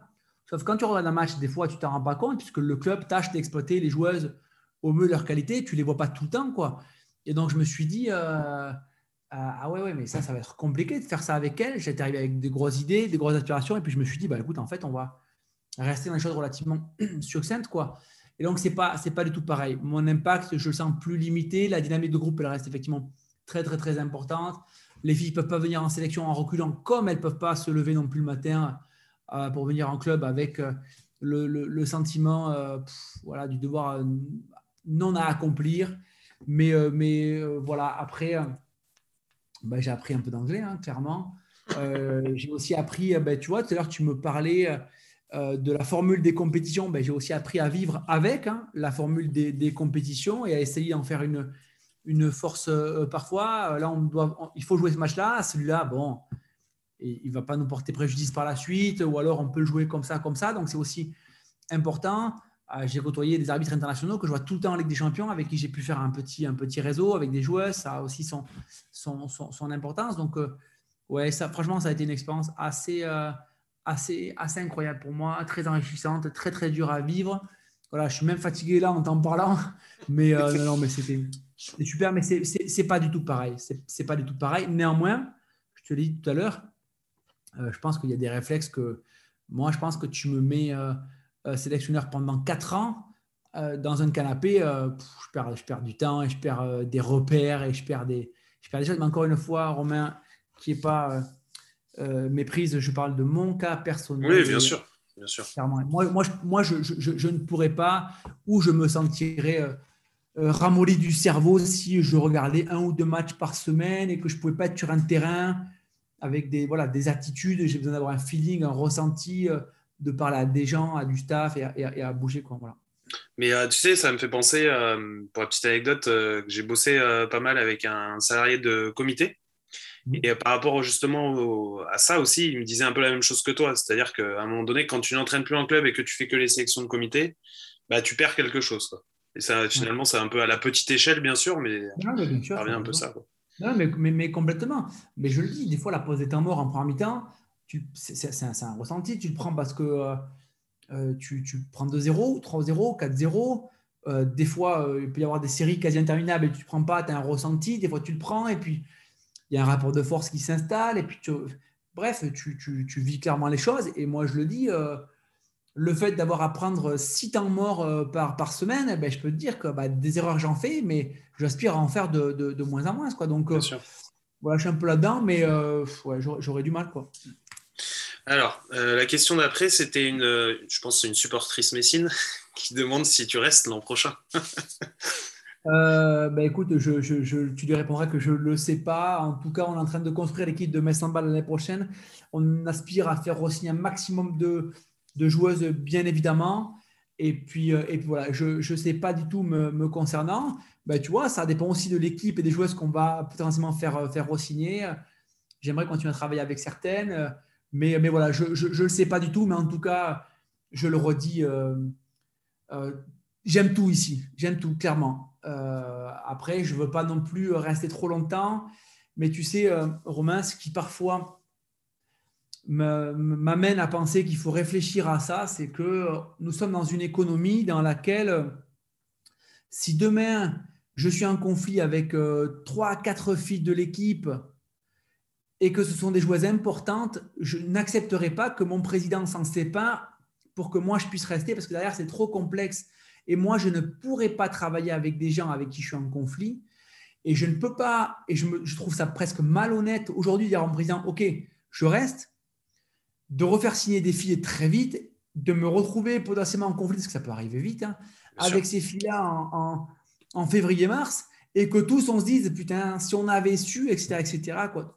Moi, je, sais qu'il y a des entraîneurs qui font fi de ça, des conflits avec les uns et les autres, je, ne pourrais pas.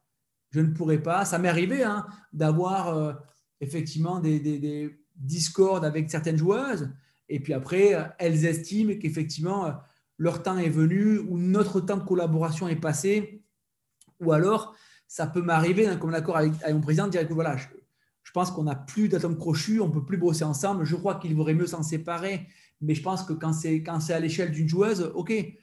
Mais derrière, on est à l'abri de rien du tout, d'une mauvaise dynamique, etc. Et je trouverais ça malhonnête que d'y rester. Mais de toute façon, je, voilà, à l'abri de rien, mais euh, le jour où ça passe pas, euh, je prends mes clics et mes claques, je dis à mon président, écoute, on arrête, on se serre la main et basta. Ah, je te demande de, je te demande de rien, je file parce que je, ne l'accepterai pas. Donc, euh, donc voilà, c'est aussi une des raisons pour lesquelles je trouve qu'en octobre, pour l'entraîneur que je suis, c'est complexe de, dire oui, je vais rester parce que voilà, il faut construire l'équipe et que demain ça peut aller vite et que j'aurai le sentiment d'être un peu malhonnête à, à, vite re-signer et à faire de mon cas personnel euh, quelque chose de relativement important pour le devenir de la structure. Ok. Alors la dernière question, elle va être pour moi. Euh, je vais te poser la question qui va te mettre euh, le plus dans la merde possible. Ça va être de savoir si tu avais une joueuse à retenir de ton parcours. Tu retiendrais laquelle? Ouais, je reprendrais, je prendrais Myriam Borg-Corfanti, sans, sans, aucune hésitation. Myriam, alors Myriam, c'est peut-être un peu particulier parce que c'est aussi, c'est aussi quelqu'un de, ma, famille par, par alliance. son papa est marié euh, sa maman pardon, est mariée avec le frère de ma mamie. Euh, donc euh, voilà. Mais au-delà de ça, ouais, c'est quelqu'un que j'ai adoré, que j'ai détesté. Je espère qu'elle m'a adoré. Je pense qu'elle m'a détesté. Parfois, j'ai pas voulu la reprendre dans ma structure d'entraînement donc elle est partie, mais après elle est revenue. Je l'ai appelée. Aujourd'hui, je, je, lui envoie des messages. On s'adore, je pense. Mais au-delà de ça, c'est quelqu'un qui a énormément contribué à ma réussite. Je le dis assez régulièrement aussi. Ma première année, sans que je sois prédestiné à entraîner à vie, on fait troisième de ce championnat grâce à elle. Et je me dis des fois, qu'est-ce qu'il serait advenu de moi si cette année-là, on était descendu, par exemple Je pense que je me serais dit, bah, écoute, j'ai essayé d'entraîner un petit peu, puis ça s'est mal passé, puis voilà. Et, j'aurais peut-être fait autre chose. Et, ou alors, je serais peut-être en deuxième division euh, comme beaucoup d'entraîneurs, hein, il n'y a pas de souci à ça, et puis je serais peut-être. Sauf que cette année-là, elle m'a énormément aidé, énormément. Et encore une fois, je l'ai déjà raconté, mais je mettais 3-4 heures à préparer mes entraînements le matin. Je me levais à, franchement à 6 h 6 h et quart et demi max. Je préparais mes séances toute la matinée, je mangeais, j'attendais de voir si quelqu'un allait me faire faux bon au dernier moment. Et puis, on arrivait à l'entraînement, je faisais un jeu que j'avais pensé pendant deux heures le matin. Et Myriam, au bout de 10 secondes, avant que je lance la séquence, elle me dit Attends, attends, attends. Elle a ramassé, elle rameutait toute son équipe et elle disait Ouais, je pense qu'il y a une faille et que si on fait ça, ça, ça ou ça, il va être dans la merde, quoi. la séquence, elle se lançait et au bout de 5 minutes, je me dis ben, Oui, oui, ben, on va changer une règle, alors on va faire ça. Et ça, c'était Myriam, quoi. Et du coup, tout le temps, quand je préparais ma séance, je me disais Alors attends, comment elle va pouvoir me mettre en difficulté? Comment elle va pouvoir effectivement euh, trouver la faille qui va faire que, etc., etc. Donc, je pensais à, je pensais à tout grâce à elle ou à cause d'elle, etc., etc.